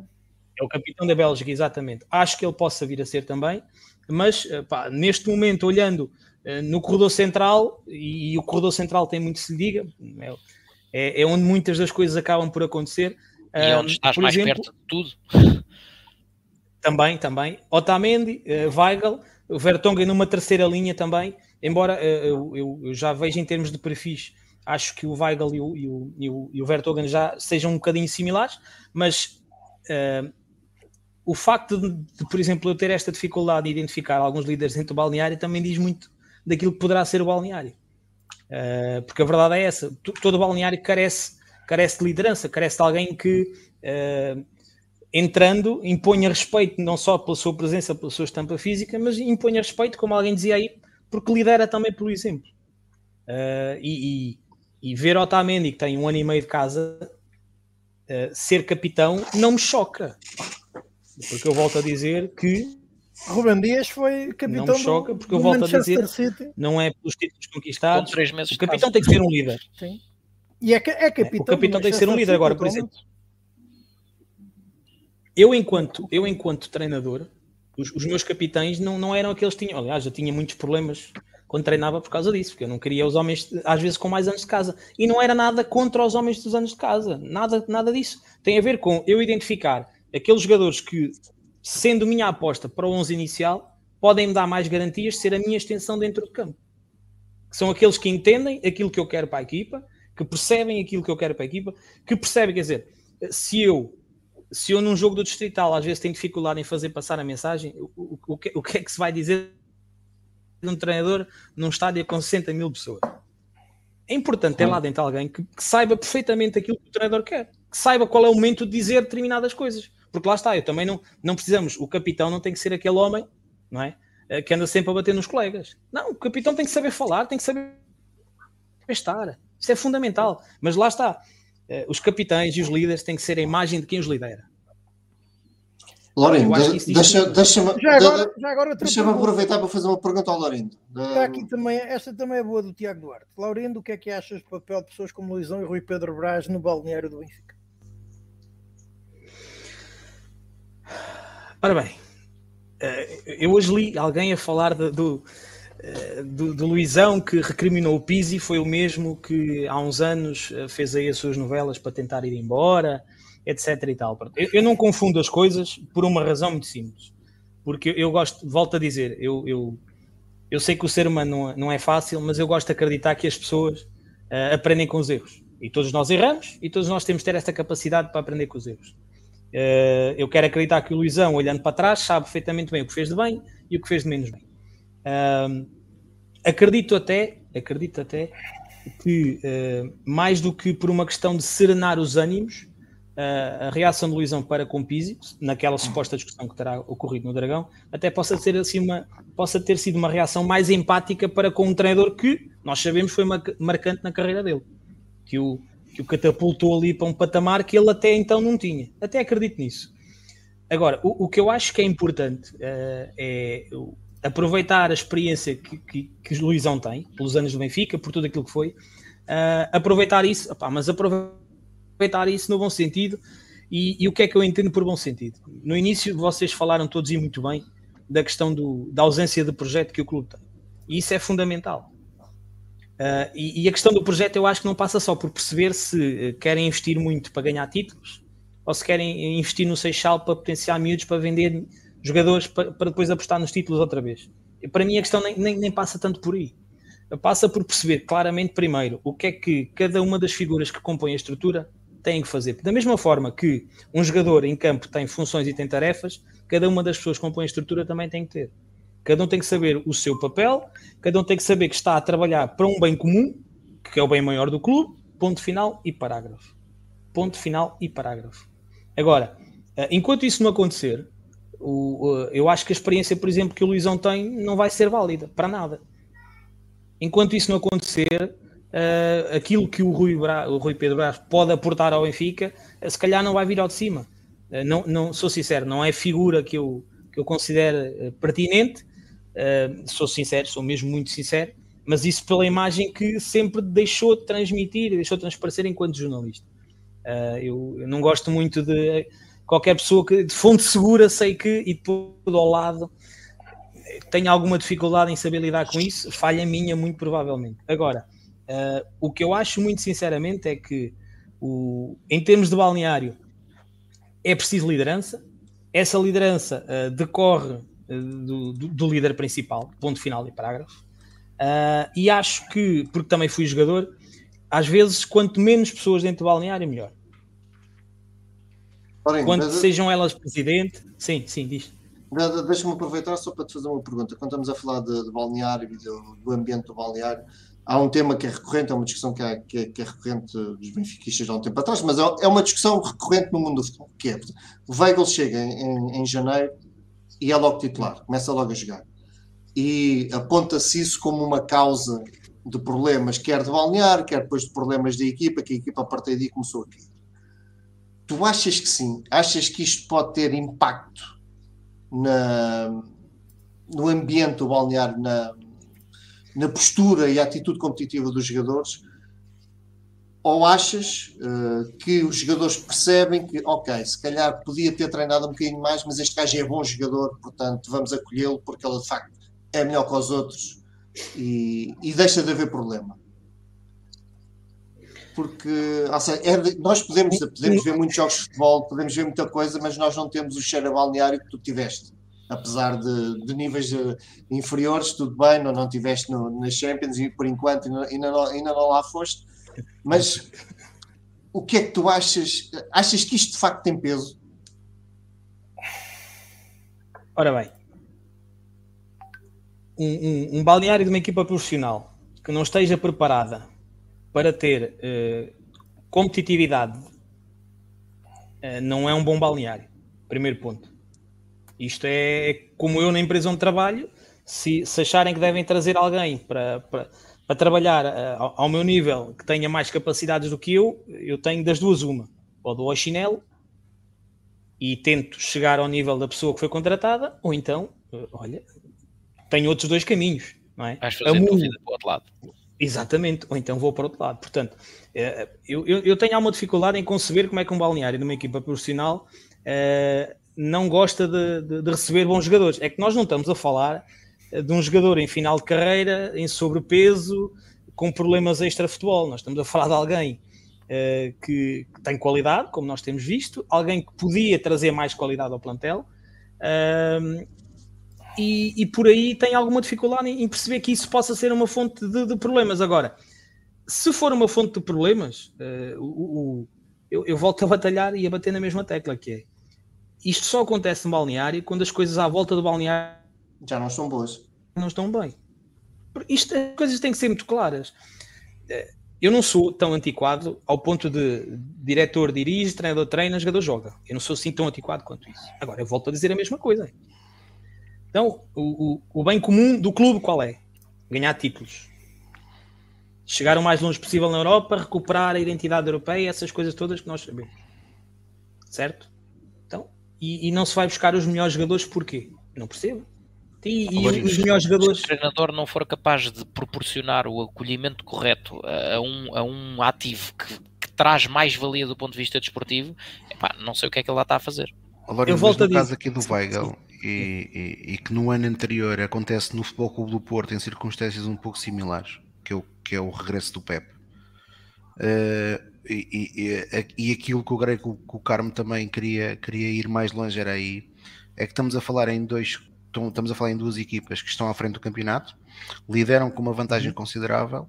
Vem um jogador que de facto tem qualidade para fazer parte do plantel, é indiscutível, tanto num caso como no outro, só que mal chegam, assumem logo a titularidade. Ou seja, tu tens, tens uma equipa que, está numa dinâmica de vitória, eh, que é inquestionável pela vantagem que tem no campeonato, e de repente vem um elemento que é externo ao grupo, eh, que imediatamente com a sua chegada entra na, na, na equipa.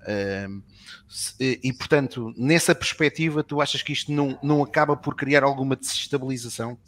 Esse, esse, esse é o contexto que, que também importa. É, lá está. Uma coisa é partirmos do princípio que estamos num, num, clube que quer ganhar títulos e que para ganhar títulos precisa ter os melhores. Primeira premissa, tudo muito bem. Segunda premissa, uh, uh, o contexto atual a quando da chegada desse jogador. É óbvio? Eu, enquanto jogador, se tiver a noção que estou a dar tudo por tudo, se perceber que estou no 11 uh, eh, ou que sou uh, diversas vezes utilizado pá, e que a equipa está a ganhar, chega um colega que tem uma história, neste caso o Pep, tem uma história muito grande no Porto, uh, conquistas no Real Madrid, etc. e tal, chegar e, e, e, calçar logo no 11 inicial vai provocar sempre alguma azia, isso eu não tenho dúvidas. Dentro deste contexto específico, em que a equipa está bem, Uh, em, oh, que, em, que, a equipa está bem, é está a ganhar. Faz com essa azia, não é? O que, o que é que o jogador que perde o lugar faz com essa azia? É? E se, usa, se usar como catalisador para se motivar ainda mais e dar mais nos treinos, é? o único beneficiado é o grupo. O, claramente, claramente, mas aqui depois é assim: o, o treinador. Eu, eu, eu, continuo a dizer isso e, e eu pareço um disco riscado, mas os jogadores são muito reflexos daquilo que o treinador é. Claro.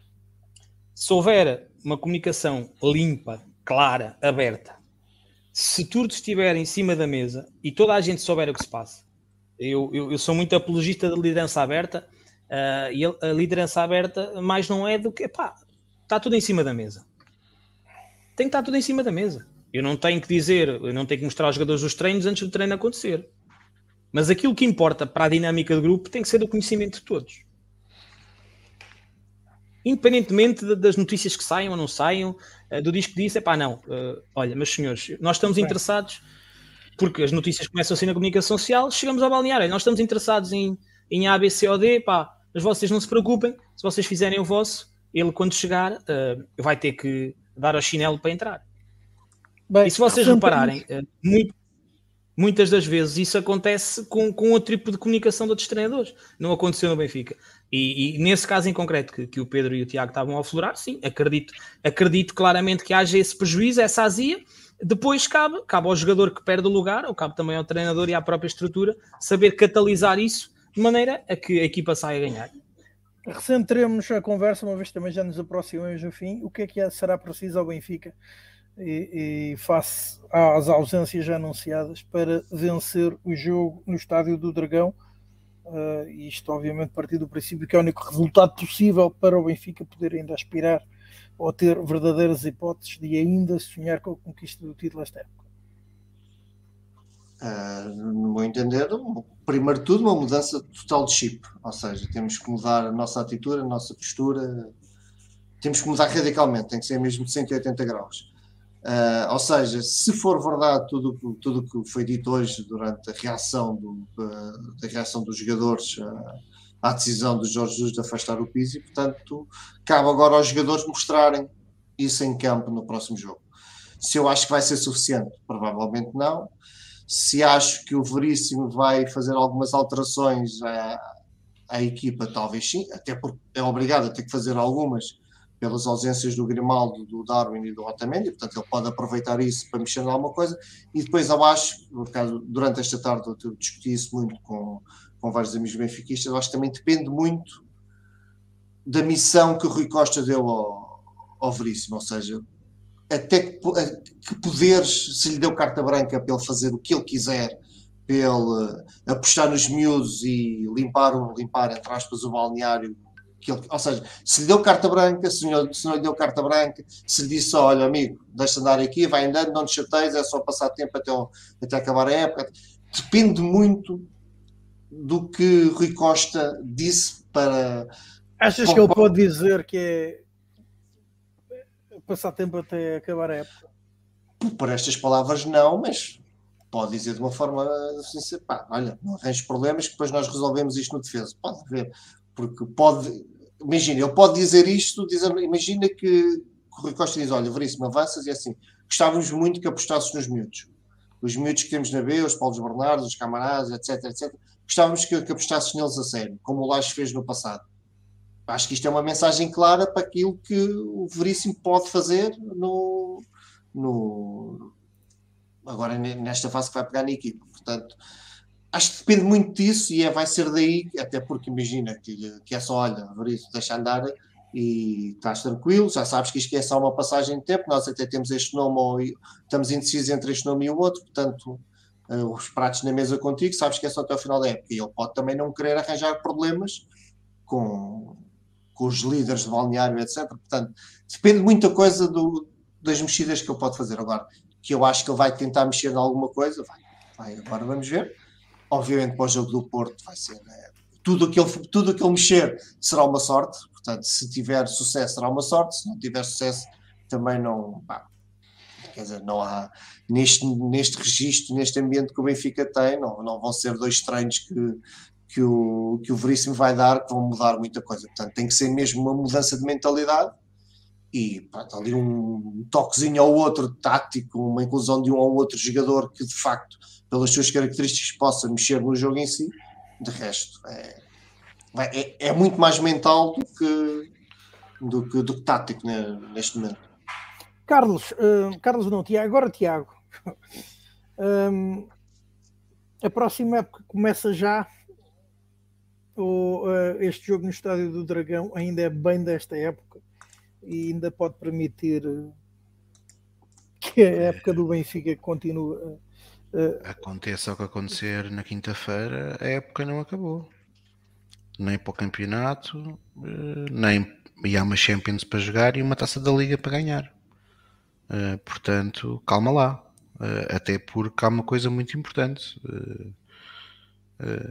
e esperando que o Benfica ainda consiga lutar pelo título, por muito difícil que possa parecer neste momento, porque evidentemente com aquilo que tem sucedido nas últimas semanas com os dois jogos que tivemos, com os dois nossos principais adversários para o título neste mês, de facto parece a todos nós muito complicado conquistar o título. Mas eu recordo-me da noite de 2 de janeiro de 2019, em que estava a fazer uma viagem de regresso com o Pedro Carmo de Portimão. Portimão. Uh, em que o Benfica tinha acabado de perder, feito uma péssima exibição, que o Portimonense tinha ficado a 7 pontos. E o Benfica acabou por ser campeão. Uh, e portanto, aconteça o que acontecer, no pior dos cenários, o Benfica vai, vai sair do estádio do Dragão a 7 pontos. Uh, obviamente que será provavelmente isso acontecer para dois adversários, dois adversários diretos, e acontecendo essa derrota uh, em confronto direto, em desvantagem. Mas ainda há muito campeonato pela frente. Apesar disso, aquilo que eu espero essencialmente do jogo é que Veríssimo tenha aquela que foi a coragem inicial Bruno Lage. Bruno Lage também era um treinador a prazo. Uh, Bruno Lage, quando, quando, quando, aliás, Bruno Lage é o, é o bom exemplo daquilo que é a estrutura do Benfica nos últimos anos, que é Bruno Lage, nem, nem a estrutura acreditou que aquilo ia ser possível, portanto Bruno Lage ia acabar a época e depois o Benfica ia escolher um novo treinador, provavelmente até seria Jorge Jesus. Uh, Pasme-se. Só que a coisa correu, correu tão bem que de facto ficava seria um bocadinho injustificável não renovar com, com, com Bruno Lage uh, depois de, daquela segunda volta absolutamente sensacional. Portanto, aquilo que eu espero de, de, de Veríssimo, e hoje por acaso eu tinha, tinha, tinha visto alguém numa das televisões a dizer que não era expectável que Veríssimo mudasse o sistema tático por causa dos, dos, dos processos consolidados. E quando ouvi aquilo, rime. rime, porque... Isso parece o argumento da estabilidade, não é? Pronto, por, portanto, rime e pensei assim, lá está aqui um bom motivo para Veríssimo começar já a mudar. E, portanto, aquilo que eu espero é que Veríssimo, obviamente, eh, não é expectável que a equipa tenha automatismos que não o tem a jogar da forma que joga neste momento, mas pelo menos que se defenda. E Veríssimo eh, na equipa B tem jogado num 4-3-3 e, portanto, eu até creio que para os atletas que o Sport Lisboa Benfica tem neste momento ao seu dispor, é o melhor sistema uh, possível de jogar. Ainda por cima, num dia em que uh, o Benfica, logo à partida, não vai contar com dois centrais. O Lucas Veríssimo já sabíamos que não contava, o Otamendi foi expulso no jogo no Dragão. Portanto, a não ser que Lucas Veríssimo, uh, que Lucas Veríssimo, que Veríssimo tivesse a coragem de fazer uma coisa que eu acho que é que eu acho que de facto é difícil de fazer, uh, porque até acho que até é arriscado para o atleta, embora a qualidade tem muita, e eu, eu tenho, não sou só eu, mas eu tenho, tenho defendido várias vezes aqui, uh, mas quer ele apostar numa linha de três centrais com Morato, Tomás Aruz e, e, o Jan Vertonghen, mas eu creio que é demasiado arriscado fazer isto. E voltar não, a jogar com dois centrais e um meio campo mais... Não me deixaste acabar, se me deixares acabar vais, vais, vais ouvir isso. Portanto, uh, aquilo que eu acho que, que, que, que Veríssimo vai fazer é jogar com Morato e o Vertonghen. Provavelmente vai jogar com o André Almeida à lateral direito, que é a posição onde André Almeida acaba por disfarçar mais as suas limitações.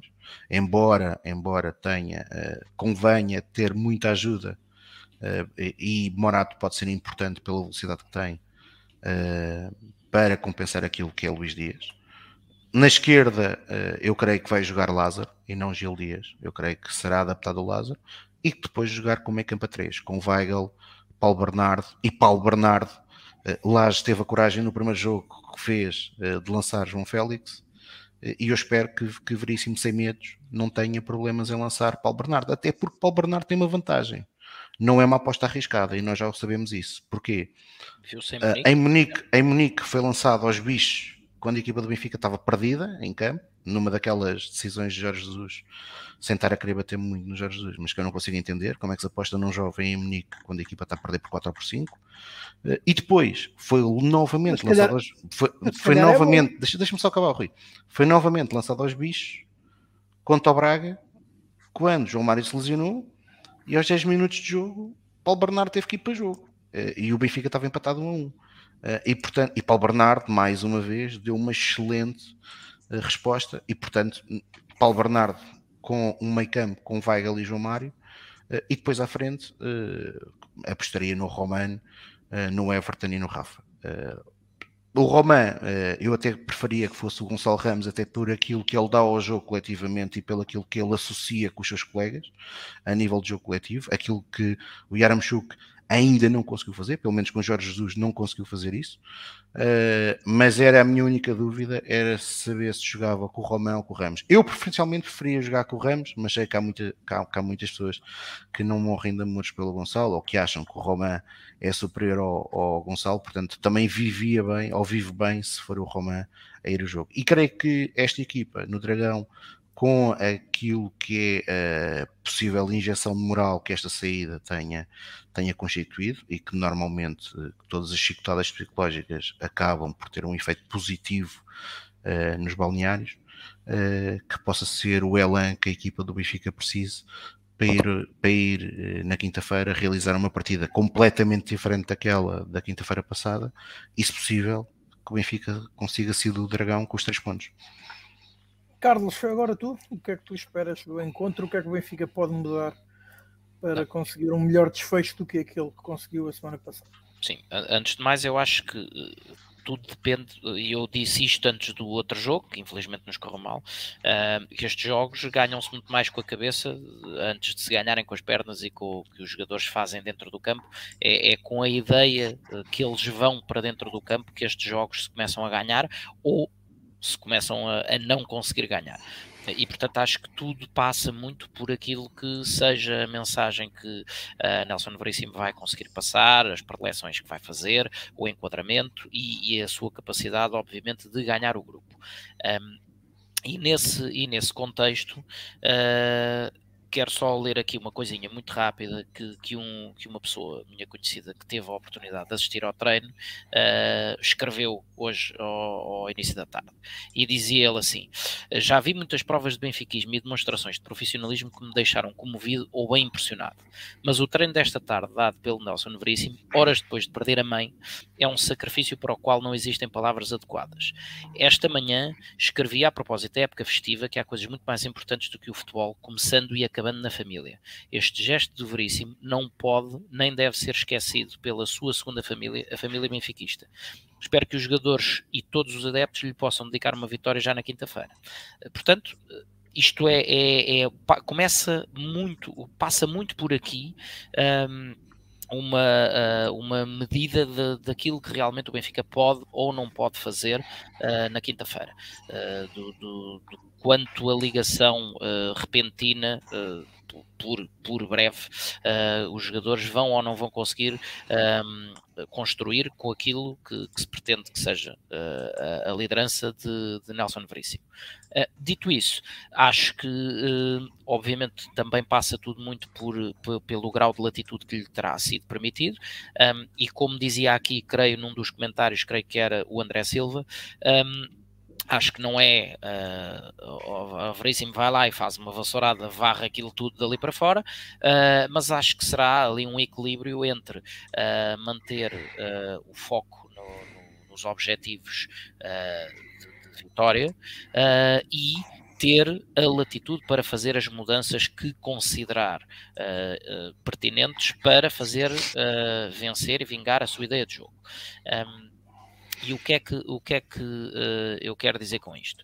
Uh, acho que uh, Nelson Veríssimo, tal como fez, lá está, e o Tiago mencionou isso, tal como fez Bruno Lage, é bem capaz, não sei se o faz já neste jogo ou não, mas é bem capaz de regressar ao modelo com, com uma defesa a 4, apenas com dois centrais.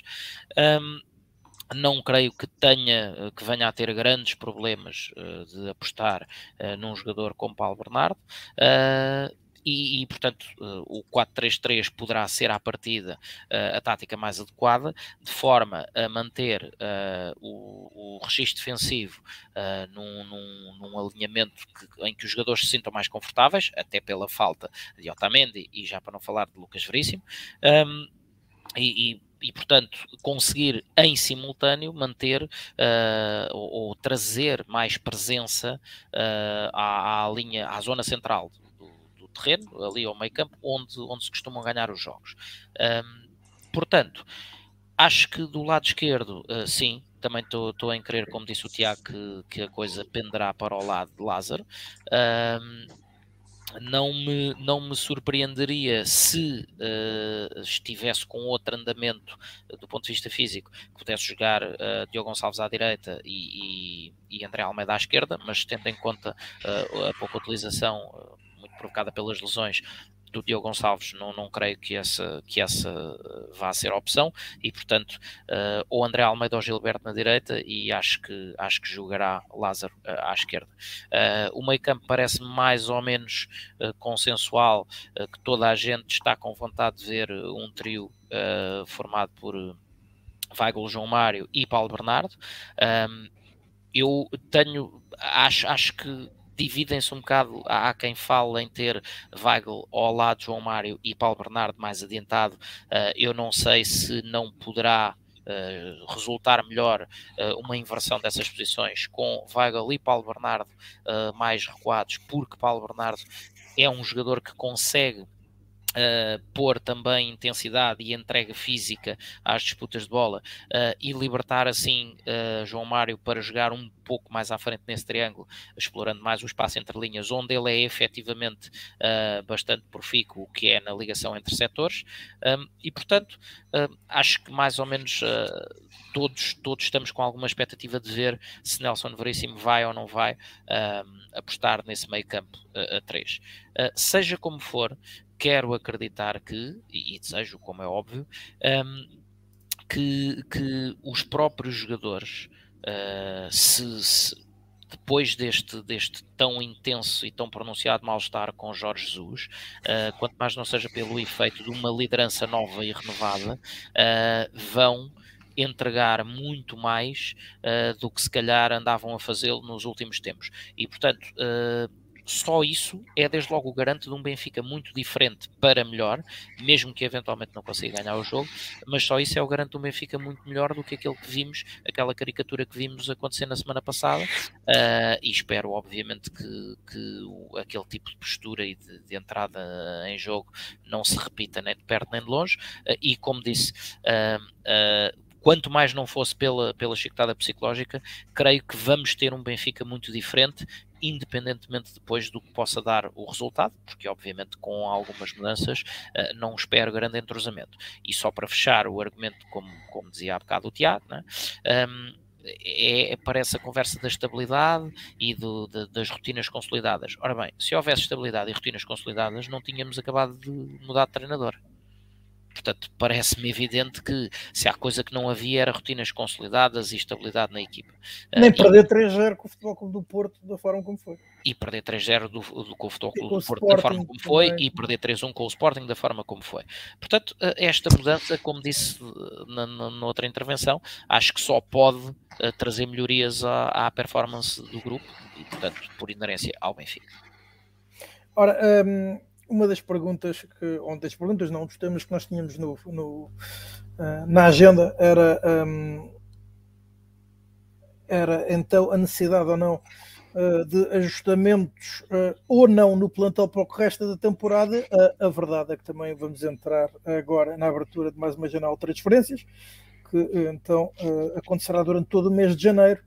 Um, em face do que do plantel atual do Benfica, do que foi visto desta temporada. Laurindo, o que é que tu achas que falta ao Benfica ou aquilo que o Benfica pode fazer para colmatar eventuais brechas? E depois a pergunta é extensível também, obviamente, ao Pedro, ao Carlos e ao Tiago.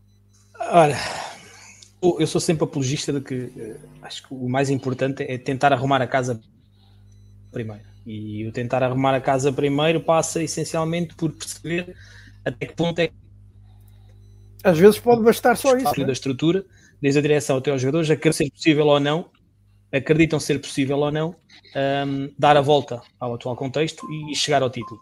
Se acreditarem, tudo muito bem. Se não acreditarem, uh, se calhar vale mais começar a preparar a próxima época. Uh, partindo do princípio que ainda ninguém uh, da parte de dentro do Benfica deu, deu como perdido esta temporada, eu acho que é, é fundamental, pelo menos um lateral esquerdo tem que se buscar. Pelo menos um lateral esquerdo.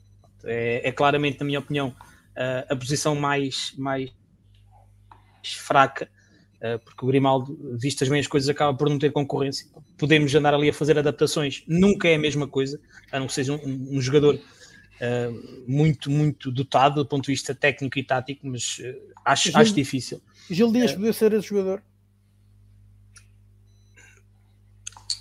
Eu, eu não vou dizer que eu nunca o vejo ou nunca o vou ver como lateral esquerdo. Uh, mas, mas, eu acho que o, o, anterior treinador do Benfica, desde que conseguiu fazer do, do Fábio Coentrão um, um, lateral de seleção, uh, ganhou ali uma certa fobia no lado esquerdo da defesa, por onde, sempre que esteve no Benfica, principalmente, uh, e tentou ali tudo. desprezou o Cabo de Vila para, para, para que jogasse um Emerson, nada contra o Emerson, mas pronto, vinha só o Cabo de Vila, né, que era titular da seleção espanhola, que foi campeão da Europa. E e campeão do mundo também na altura. Um, tentou fazer uma adaptação com, com o Melgarejo que foi aquilo que foi. Uh, e, e, a mim faz-me confusão como dá uns anos esta parte, toda a gente percebe que o Grimaldo é titular de caras nesta equipa do Benfica, mas ninguém lhe consegue arranjar um, um substituto à altura, seja ele alguém vindo da formação ou não. Porque eu, eu acho que se, se um clube aposta na formação, seja a que nível for, deve tentar tirar o máximo de, de rentabilidade dessa mesma formação, coisa que o Benfica também não tem sabido fazer, a não ser em, em situações muito pontuais e excepcionais, porque não há dinheiro ou porque há lesões, uh, porque quem quiser quem quiser vender a, a ideia de que Lindelof, Guedes, Renato Sanches apareceram por causa de um projeto, desculpem lá, eu não concordo com isso. Não, não. Foram, situações, foram, situações, muito pontuais e, e, na altura se calhar não havia mesmo mais ninguém e felizmente para o clube e para os próprios jogadores eles conseguiram dar a resposta que tinham que dar e, e fizeram a carreira que fizeram para depois poder ser vendidos para, para outros clubes. Sim desculpa, vou-te interromper, mas porque estás a falar dos laterais, ia-te fazer uma pergunta. O Nuno Tavares era ou não era uma boa solução? Eu acho opinião? que o Nuno Tavares, do ponto, eu, é assim, o Nuno Tavares, do ponto de vista físico, eu acho que ele, é, ele, é, ele até é tudo aquilo. Uh, é tudo aquilo que o, que o Jus costuma gostar nos seus laterais. Alguém possante. O moderno precisa. Exatamente. Uh, agora, acho que na conjuntura em que, em que ele foi lançado a época passada e tendo em conta tudo aquilo que aconteceu, não, não lhe correu bem e, e, o futebol é muito pródigo nisto. Facilmente se arranjam botes expiatórios uh, para tudo e mais alguma coisa. É muito fácil. E, e, e, nós sabemos também que às vezes é muito mais fácil queimar alguém jovem e que veio da formação do que queimar alguém que vem com um determinado estatuto e que custou 20 ou 30 milhões. Uh, há aqui, pronto, há, o dinheiro às vezes e, e, a, e, a, apreciação que se faz à nacionalidade e ao passado recente do jogador, porque veio de, da formação do Barcelona ou do Real Madrid, isso não, não faz com que eles sejam melhores do que os outros, antes pelo contrário. A verdade é que o Nuno Tavares, eh, não sendo uh, um lateral que eu aprecie propriamente, mas isto tem a ver com gosto pessoal, eu gosto muito mais laterais parecidos com aquilo que o Grimaldo é, alguém que consegue ser capaz de dar um jogo associativo. Agora, para o bem de um plantel, nós não podemos ter dois jogadores de mesma posição com as mesmas características. É importante ter aqui alguma variedade. E o, e o Nuno Tavares claramente estava no polo oposto daquilo que é o, daquilo que é o, o Grimaldo. Numa perspectiva futura, eh, com a devida estabilidade, que é sempre aquela palavra da ordem, com a devida estabilidade, com o devido acompanhamento, com com o apoio que eu acho que é necessário dar aos jovens, porque isto, isto é muito giro, lançar jovens, Uh, toda a gente gosta de falar da formação e de apostar na formação, mas uh, vamos aqui recuar, por exemplo, ao, o Rui Patrício, quando se estreou, defendeu um penalti na Madeira, mas depois tem ali três ou quatro jogos consecutivos, mais ou menos, e que as coisas não lhe correram bem. E ele teve a sorte de ter tido um treinador que o esteve no sítio uh, e que apostou, exatamente, Paulo Bento, e que apostou continuamente nele e, e ele fez a carreira que, que, fez e que faz e continua a fazer, obviamente. Uh, e o Nuno Tavares não teve isso, não teve essa proteção por parte da, da, equipa técnica, se calhar também não teve essa proteção por parte da estrutura. E eu, quando digo isto, não é uh, alguém uh, chegar ao pé do treinador e dizer pá, o Nuno tem que jogar, não é disso que eu falo, é alguém sei, que tenha a sensibilidade, obviamente, não é de chegar junto do miúdo e dizer assim: pá, tem calma. Olha, o Rui Costa, quando saiu da formação, foi para o FAF e andou aqui. Andou tudo estás a dizer Epá, o Jorge Costa uh, do Porto andou no Marítimo, o Ricardo Carvalho andou no, no, no Lessa e não sei onde. É titular, aos 20, é, é titular aos 23 anos no Porto? O melhor central português dos últimos 20 anos é titular no Porto aos 23 anos. Ou seja, andou, andou a fazer um estágio por todos os lados. Ó oh, Laurendi, acho que falta outra coisa, só para fechar muito rapidamente o tema Nuno Tavares, que é as aptidões físicas e tal, é uma questão da potência natural, a capacidade atacante do jogador e a inspiração tem muito a ver com as características que lhe são inatas, onde ele falhava mais, que era no posicionamento defensivo, é uma questão de trabalho do treinador. A defender aprende-se. Sim, e, sim, sim. e nunca houve essa aposta clara de dizer o potencial está identificado, vai-se fazer contigo o trabalho defensivo para aprenderes a defender.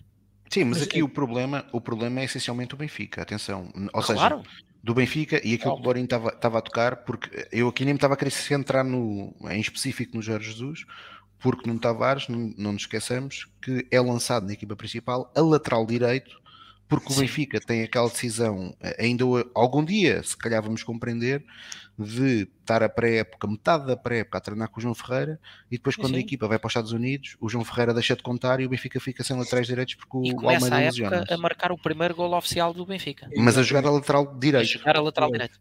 Sim, e depois é nem joga na B, nem joga na A, quer dizer, essa estabilidade que o Lorindo falava que nunca aconteceu com o Nuno Tavares.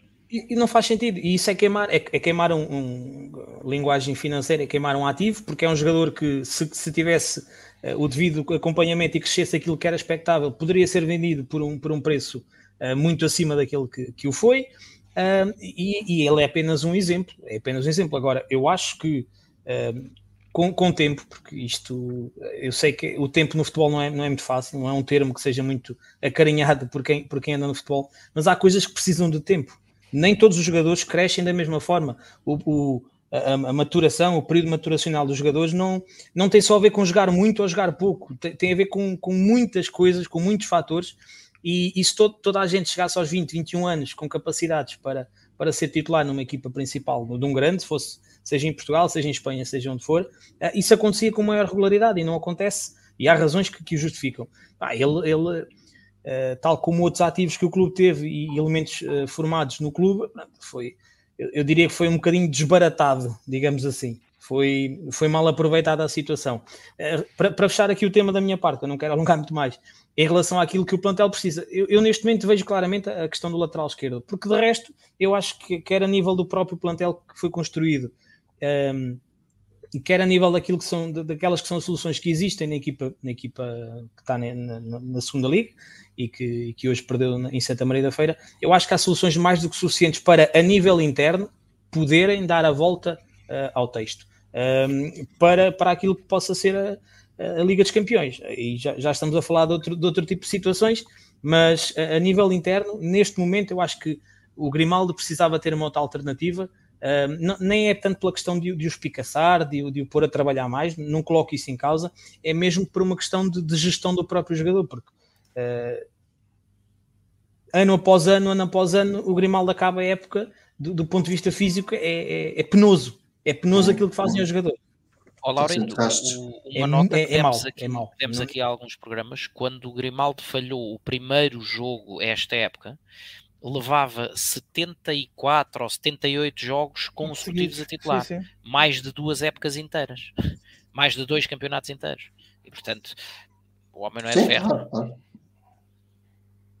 Falta-lhe falta mesmo uma alternativa, e lá está. É um problema que não é de agora, é um problema já praticamente desde que Grimaldo assumiu a lateral esquerda do, do Benfica, e, e ao longo destes anos não não se conseguiu resolver, não se quis resolver, não sei. A gente nunca sabe bem o que é que, o que, é que vai na cabeça dos dirigentes do Benfica, mas a verdade é que temos ali um problema que tarda em ser resolvido.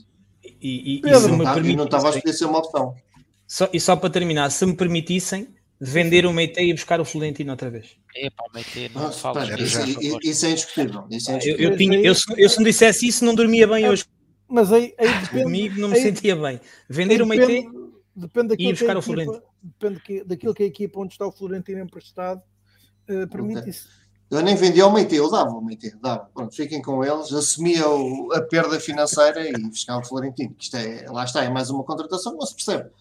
E Pedro, eu, estás com a bola nos pés, pergunta-te então o que é que faltava ao Benfica, o que é que falta ao Benfica, uh, o que é que o Benfica precisa uh, no plantel.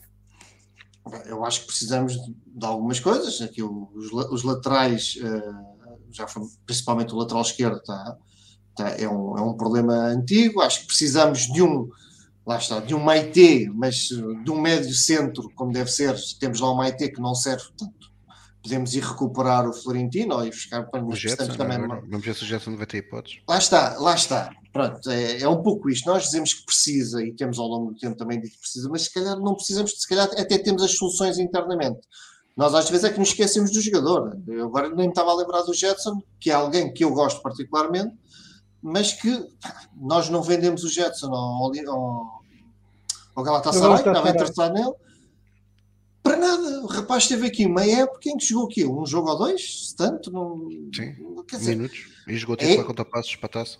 Esta gestão para mim não faz sentido nenhum. E se o Jetson tem tido minutos, eu acho que agora podia ser alguém muito, muito útil, porque eu acho que Jetson pode dar muito. Claro que ainda pode, ainda vai a tempo, não é? Mas já nos podia ter ajudado muito e, e pode ser, pode ser uma solução para os problemas do Benfica.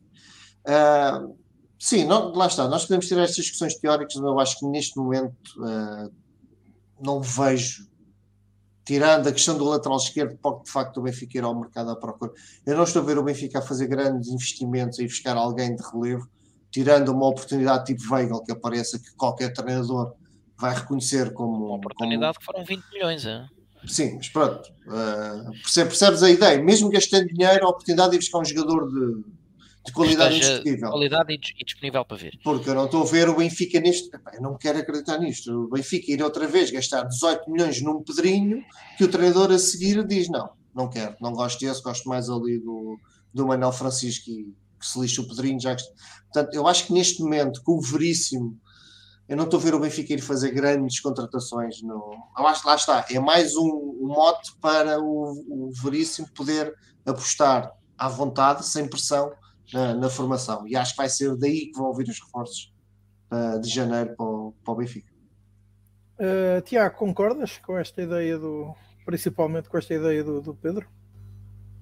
Eu, acima de tudo, relativamente ao mercado de janeiro, acho que quem tem necessidade de contratar em janeiro, a não ser por motivos de lesão, é porque é fez tem, um mau. É, é porque fez um mau trabalho. É porque fez um mau trabalho. Eh, e portanto é um mercado que eu creio que é essencialmente útil para fazer aquilo que o Lorin tinha, tinha dito no início, que é para resolver problemas sedentários. Eh, para resolver as pontas soltas, os atletas que não tiveram tantas oportunidades que se calhar eram supostos ter tido e não tiveram, Uh, e depois são em casos pontuais. O, o Lorindo tocou numa posição que eu de facto também acho que é claramente carenciada no plantel do Benfica, até porque acho que Grimaldo tem coisas muito positivas a nível ofensivo, mas nunca deu o salto uh, no Benfica e passaram três treinadores com Grimaldo e nenhum deles conseguiu dar-lhe o salto que era expectável que Grimaldo desse a nível defensivo. Grimaldo continua a manter muitas lacunas defensivas que tinha basicamente este que para o Benfica. Uh, e portanto, eu creio que o Benfica de facto necessitava ter uma alternativa a Grimaldo que de facto não tem. Uh, e, e, e, se calhar uma, uma, alternativa até que fosse mais sólida no, no aspecto defensivo, pudesse de facto umbrear com Grimaldo para a titularidade. Depois uh, temos o problema do meio campo, mas aí eu creio que de facto temos soluções internas que podem que podem colmatar essa, essa, essa, essa posição. Temos também para mim, uh, e houve alguém aqui nas caixa, na caixa de comentários que disse isso, tirando Rafa, temos pouca gente a conseguir desequilibrar. Uh, e mesmo na formação não temos assim tanta gente, pelo menos esteja a jogar na equipa B, com essa capacidade. Temos um grande desequilibrador, sem sombra de dúvida, que é Rafa, que é um desbloqueador de jogo. Agora pegando nas tuas palavras, mas temos depois de um... acham que o novo treinador o plantel tem jogadores para um, serem mais jogadores um, a desequilibrar. Ou que um coletivo, sim. É aquilo que eu espero. Claramente. É aquilo que eu espero é que o coletivo eh, crie essas condições. Sim. Não, do ponto de vista individual, só tens com essas características. Tens, tens Rafa, tens uh, o eclipsado Everton Cebolinha que uh, tem o cartel que tem uh, a nível do Brasil e, todos nós, pelo menos eu, tinha uma expectativa bastante grande de o ver uh, se ingrar, embora o nosso futebol seja muito diferente do, do, futebol brasileiro, como é óbvio, e haja muito maior rigor defensivo, mas uh, e depois quer dizer ficou ali um, um leve cheirinho alguma expectativa relativamente a Radonich que fez uh, algumas coisas interessantes e, e, tão rapidamente as começou a fazer como se lesionou. E, e pelos vistos aquilo que parecia ser uma situação muscular sem grande preocupação, as semanas passam e o rapaz continua indisponível. Uh, mas de resto não temos, não temos ninguém com essas características de, de desequilibrador. Uh, quanto a mim, uh, eu estou plenamente de acordo com o que disse o Tiago, que é uh, mexer muito em janeiro uh, é duplamente péssimo. Para já é sinal de, um, de, uma má escolha inicial, de um mau trabalho e de que eventualmente temos, exceto quando é por lesão grave, temos um, um, grupo de atletas que não se adequa ao modelo que está a ser utilizado ou vice-versa. em segundo, porque é um mercado por norma extremamente inflacionado, porque ninguém quer, ninguém quer perder uh, as suas pérolas uh, e o Benfica, apesar de tudo, com, com o plantel que tem, não precisa de ir buscar uh, jogadores daqueles para ver se dá. jogadores contratados em janeiro tem que ser daqueles que sejam para chegar e apresentar, representar valor de caras. E esses, portanto, são, são sempre muito caros. É? Uh, portanto, acho que efetivamente para a situação, para a posição de lateral esquerdo, já tudo aqui foi dito. Grimaldo continua sem, sem uh, demonstrar grande evolução no capítulo defensivo. Mais uma vez, repito-me, onde o trabalho é fundamental, o trabalho da equipa técnica, e portanto uh, também questiono até que ponto é que isto não, não configura algum tipo de, de, ou de falta de vontade ou de incapacidade das nossas sucessivas equipas técnicas, porque Grimaldo vai sempre sendo uh, titular, vai sempre sendo uma mais-valia do ponto de vista atacante, mas vai sempre evidenciando lacunas defensivas que não corrige, uh, e depois uh, o resto acho que quer, para, quer na, na, zona central, já falámos aqui várias vezes, temos valores seguros, uh, valores seguros da formação, uh, além do Tomás Araújo, temos hoje mais uma vez a equipa B, apesar da derrota uh, brilhantemente capitaneada por, por Pedro Álvaro, inclusive na, na, numa característica que, que, na minha ótica, é muito importante nos centrais e que não vai sendo tão comum ou tão frequente de encontrar quanto isso, que é a capacidade de sair a jogar uh, e, e, portanto, e participar também na manobra ofensiva e, e na, na, criação de desequilíbrios e, e contextos de superioridade. Um, e portanto, das duas, uma, ou bem que nós tínhamos um, um, uma oportunidade um, de um jogador assim à imagem de um saudoso Enzo Pérez, é? que aí sim, por um, por um box-to-box de topo uh, val, poderia valer a pena fazer alguma loucura, ou de resto acho que não. Acho que efetivamente uh, as soluções já estão cá dentro, tirando lá está a questão da posição de lateral esquerdo, era usar o mercado para despachar os meites desta vida, que temos uma série deles no plantel, um, e, e, que podíamos efetivamente também aligeirar um pouco o encargo do grupo, fazendo a colocação desse tipo de jogadores que, que têm estado por cá e que poucas ou nenhumas oportunidades têm. Depois, não claro, fica bem, estás a criticar a direção atual e a antiga eh, com essa história do inflacionado. Epá, se eu, do mercado de janeiro inflacionado, porque se há clube que gosta de vender em janeiro é o Benfica. Se eu recebesse, certo, mas eu falava o Benfica que é gosta de vender, o Benfica gosta de vender a qualquer altura. não, mas em janeiro em particular, em janeiro em particular. Sim, nomeadamente vender titulares que estejam a ter importância vital no desenrolar da época em curso. Nisso aí somos peritos. Somos peritos. Uh, é para dar mais luta interna. Exato, é para, para quebrar aquela, aquela superioridade esmagadora. Uh, mas pronto, é, sinceramente acho que é isso. Lateral esquerdo, sim, uh, tudo o resto já está cá dentro e aproveitar para nos livrarmos de alguns jogadores que não estão cá a fazer nada. Uh, e já que ficou no plantel, pelo menos até ver, efetivamente, Jetson, que foi quando, na época em que apareceu, um jogador que prometeu muito até ter feito uh, os primeiros 13 jogos, se não me falha a memória, uh, ininterruptamente sempre com os 90 minutos, e sendo ele também um jogador de complexão algo franzina, ter rebentado totalmente do ponto de vista físico, uh, estava a ser um jogador que aportava muito valor à equipa e que também para fazer a posição 8 pode efetivamente ser uma alternativa muito interessante. Um, além de, para mim, do, do craque de caras que, que, que, vem a caminho, que é Paulo Bernardo, uh, mas ser uma alternativa também muito interessante a um jogador que claramente já demonstrou que, apesar da sua qualidade, não tem físico para durar uh, repetitivamente os 90 minutos, que é João Mário. Ora, uh, dito isto, acho que agora posso excluir o Laurindo e o Pedro Carmo da próxima fase, que é como é habitual a análise das modalidades. A verdade é que não houve uh, grande, desde o último programa para este, não houve grande atividade, muito por força então, da quadra natalícia. Ehm, portanto, e da umidade. Houve é, jogos é, adiados. Também, houve jogos e Covid. Hoje houve um jogo Covid, por acaso ainda não percebi no jogo de basquete que foi adiado. Se, se foram atletas do Benfica ou não. Ainda não percebi. Uh, sei que o jogo foi adiado por causa do Covid, mas não sei se foi relacionado com atletas do Benfica ou se foi atleta, atletas do, Imor, do Imortal. Uh, ainda não percebi isso. Mas o jogo foi adiado, o jogo de basquete de hoje. Uh, o jogo de futsal, como, como o Carlos estava a dizer e bem, também foi adiado no domingo que o Benfica ia jogar Porto Salvo. E mais importante que isso, amanhã, amanhã, hoje, hoje temos o confronto da Supertaça com o Sporting Clube Portugal. Uh, esta época já realizamos uma partida com o Sporting no João Rocha, no pavilhão João Rocha, perdemos. portanto, este vai ser o segundo jogo entre estas duas equipas esta época por certo, será um, um bom espetáculo de futsal. Esperamos que a terceira equipa também esteja à altura. Nos últimos, no último jogo, a arbitragem não foi propriamente muito feliz. Esperemos que desta vez possa, possa, possa estar à altura do jogo uh, e que vença o melhor, sendo de facto um jogo e que o melhor seja o Benfica, como é evidente. Uh, mas é efetivamente um, um, tem tudo para ser um grande espetáculo para a modalidade. Talvez neste momento o jogo entre duas das 4, 5 melhores equipas do mundo uh, da modalidade. E já agora as duas que estão operadas, o Sporting é, é campeão europeu, o Benfica e, e, e o Benfica vão disputar a Final Four, onde estão reunidas as quatro melhores equipas da Europa, uh, que hoje uh, uma delas, neste caso o Barcelona, confirmou como seu reforço Ricardinho. Portanto, a, a Final Four. Olha, que eu não sei se está confirmado. Hoje era dia das mentiras em, em Espanha. Ah, era? Ok, então, eu, então olha, então. dizer que aquilo era fake.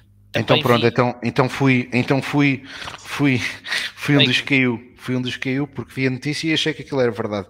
E até faria algum sentido. É, o Ricardinho, pelo que eu sei, está em Paris e portanto aquilo não estava famoso por, por, por Paris. Uh, portanto, eu não, não tenho muito, não tenho dizer sobre as modalidades uh, neste fim de semana, até por causa da, da quadra natalícia. Uh, mais do que não ser desejar que a equipa do Benfica amanhã, amanhã ou daqui a umas horas esteja à altura e conquiste mais uma supertaça. Mas houve, houve, houve, pouca coisa. Desde, desde o nosso último programa, houve, ainda antes desse adiamento do jogo domingo em futsal, a vitória no Módicos por 2-1, uh, remontada porque começámos a perder o jogo logo aos 30 segundos de jogo. Uh, no basquete, o Benfica defrontou e venceu o Ovarense uh, por 86-79, sendo que tivemos Franquenhos a fazer nada mais nada menos do que 25 pontos e, e com isso subimos à liderança da tabela. Um, e no handball masculino uh, vencemos o Águas Santas. Um, no regresso após precisamente dois jogos adiados devido ao Covid uh, e com essa vitória em que, em que e com essa vitória subimos ao terceiro lugar da tabela, uh, ainda com dois jogos por disputar, uh, em atraso face uh, ao líder. E portanto, não houve, de resto, depois foi quadrando a delícia, não houve mais nada assim de relevante a assinalar. já hoje, e isso mencionámos de fugida no início do programa, a equipa B. Já sem Nelson Veríssimo, que se deslocou então para o Seixal, perdeu por 2-1 com o Ferenc.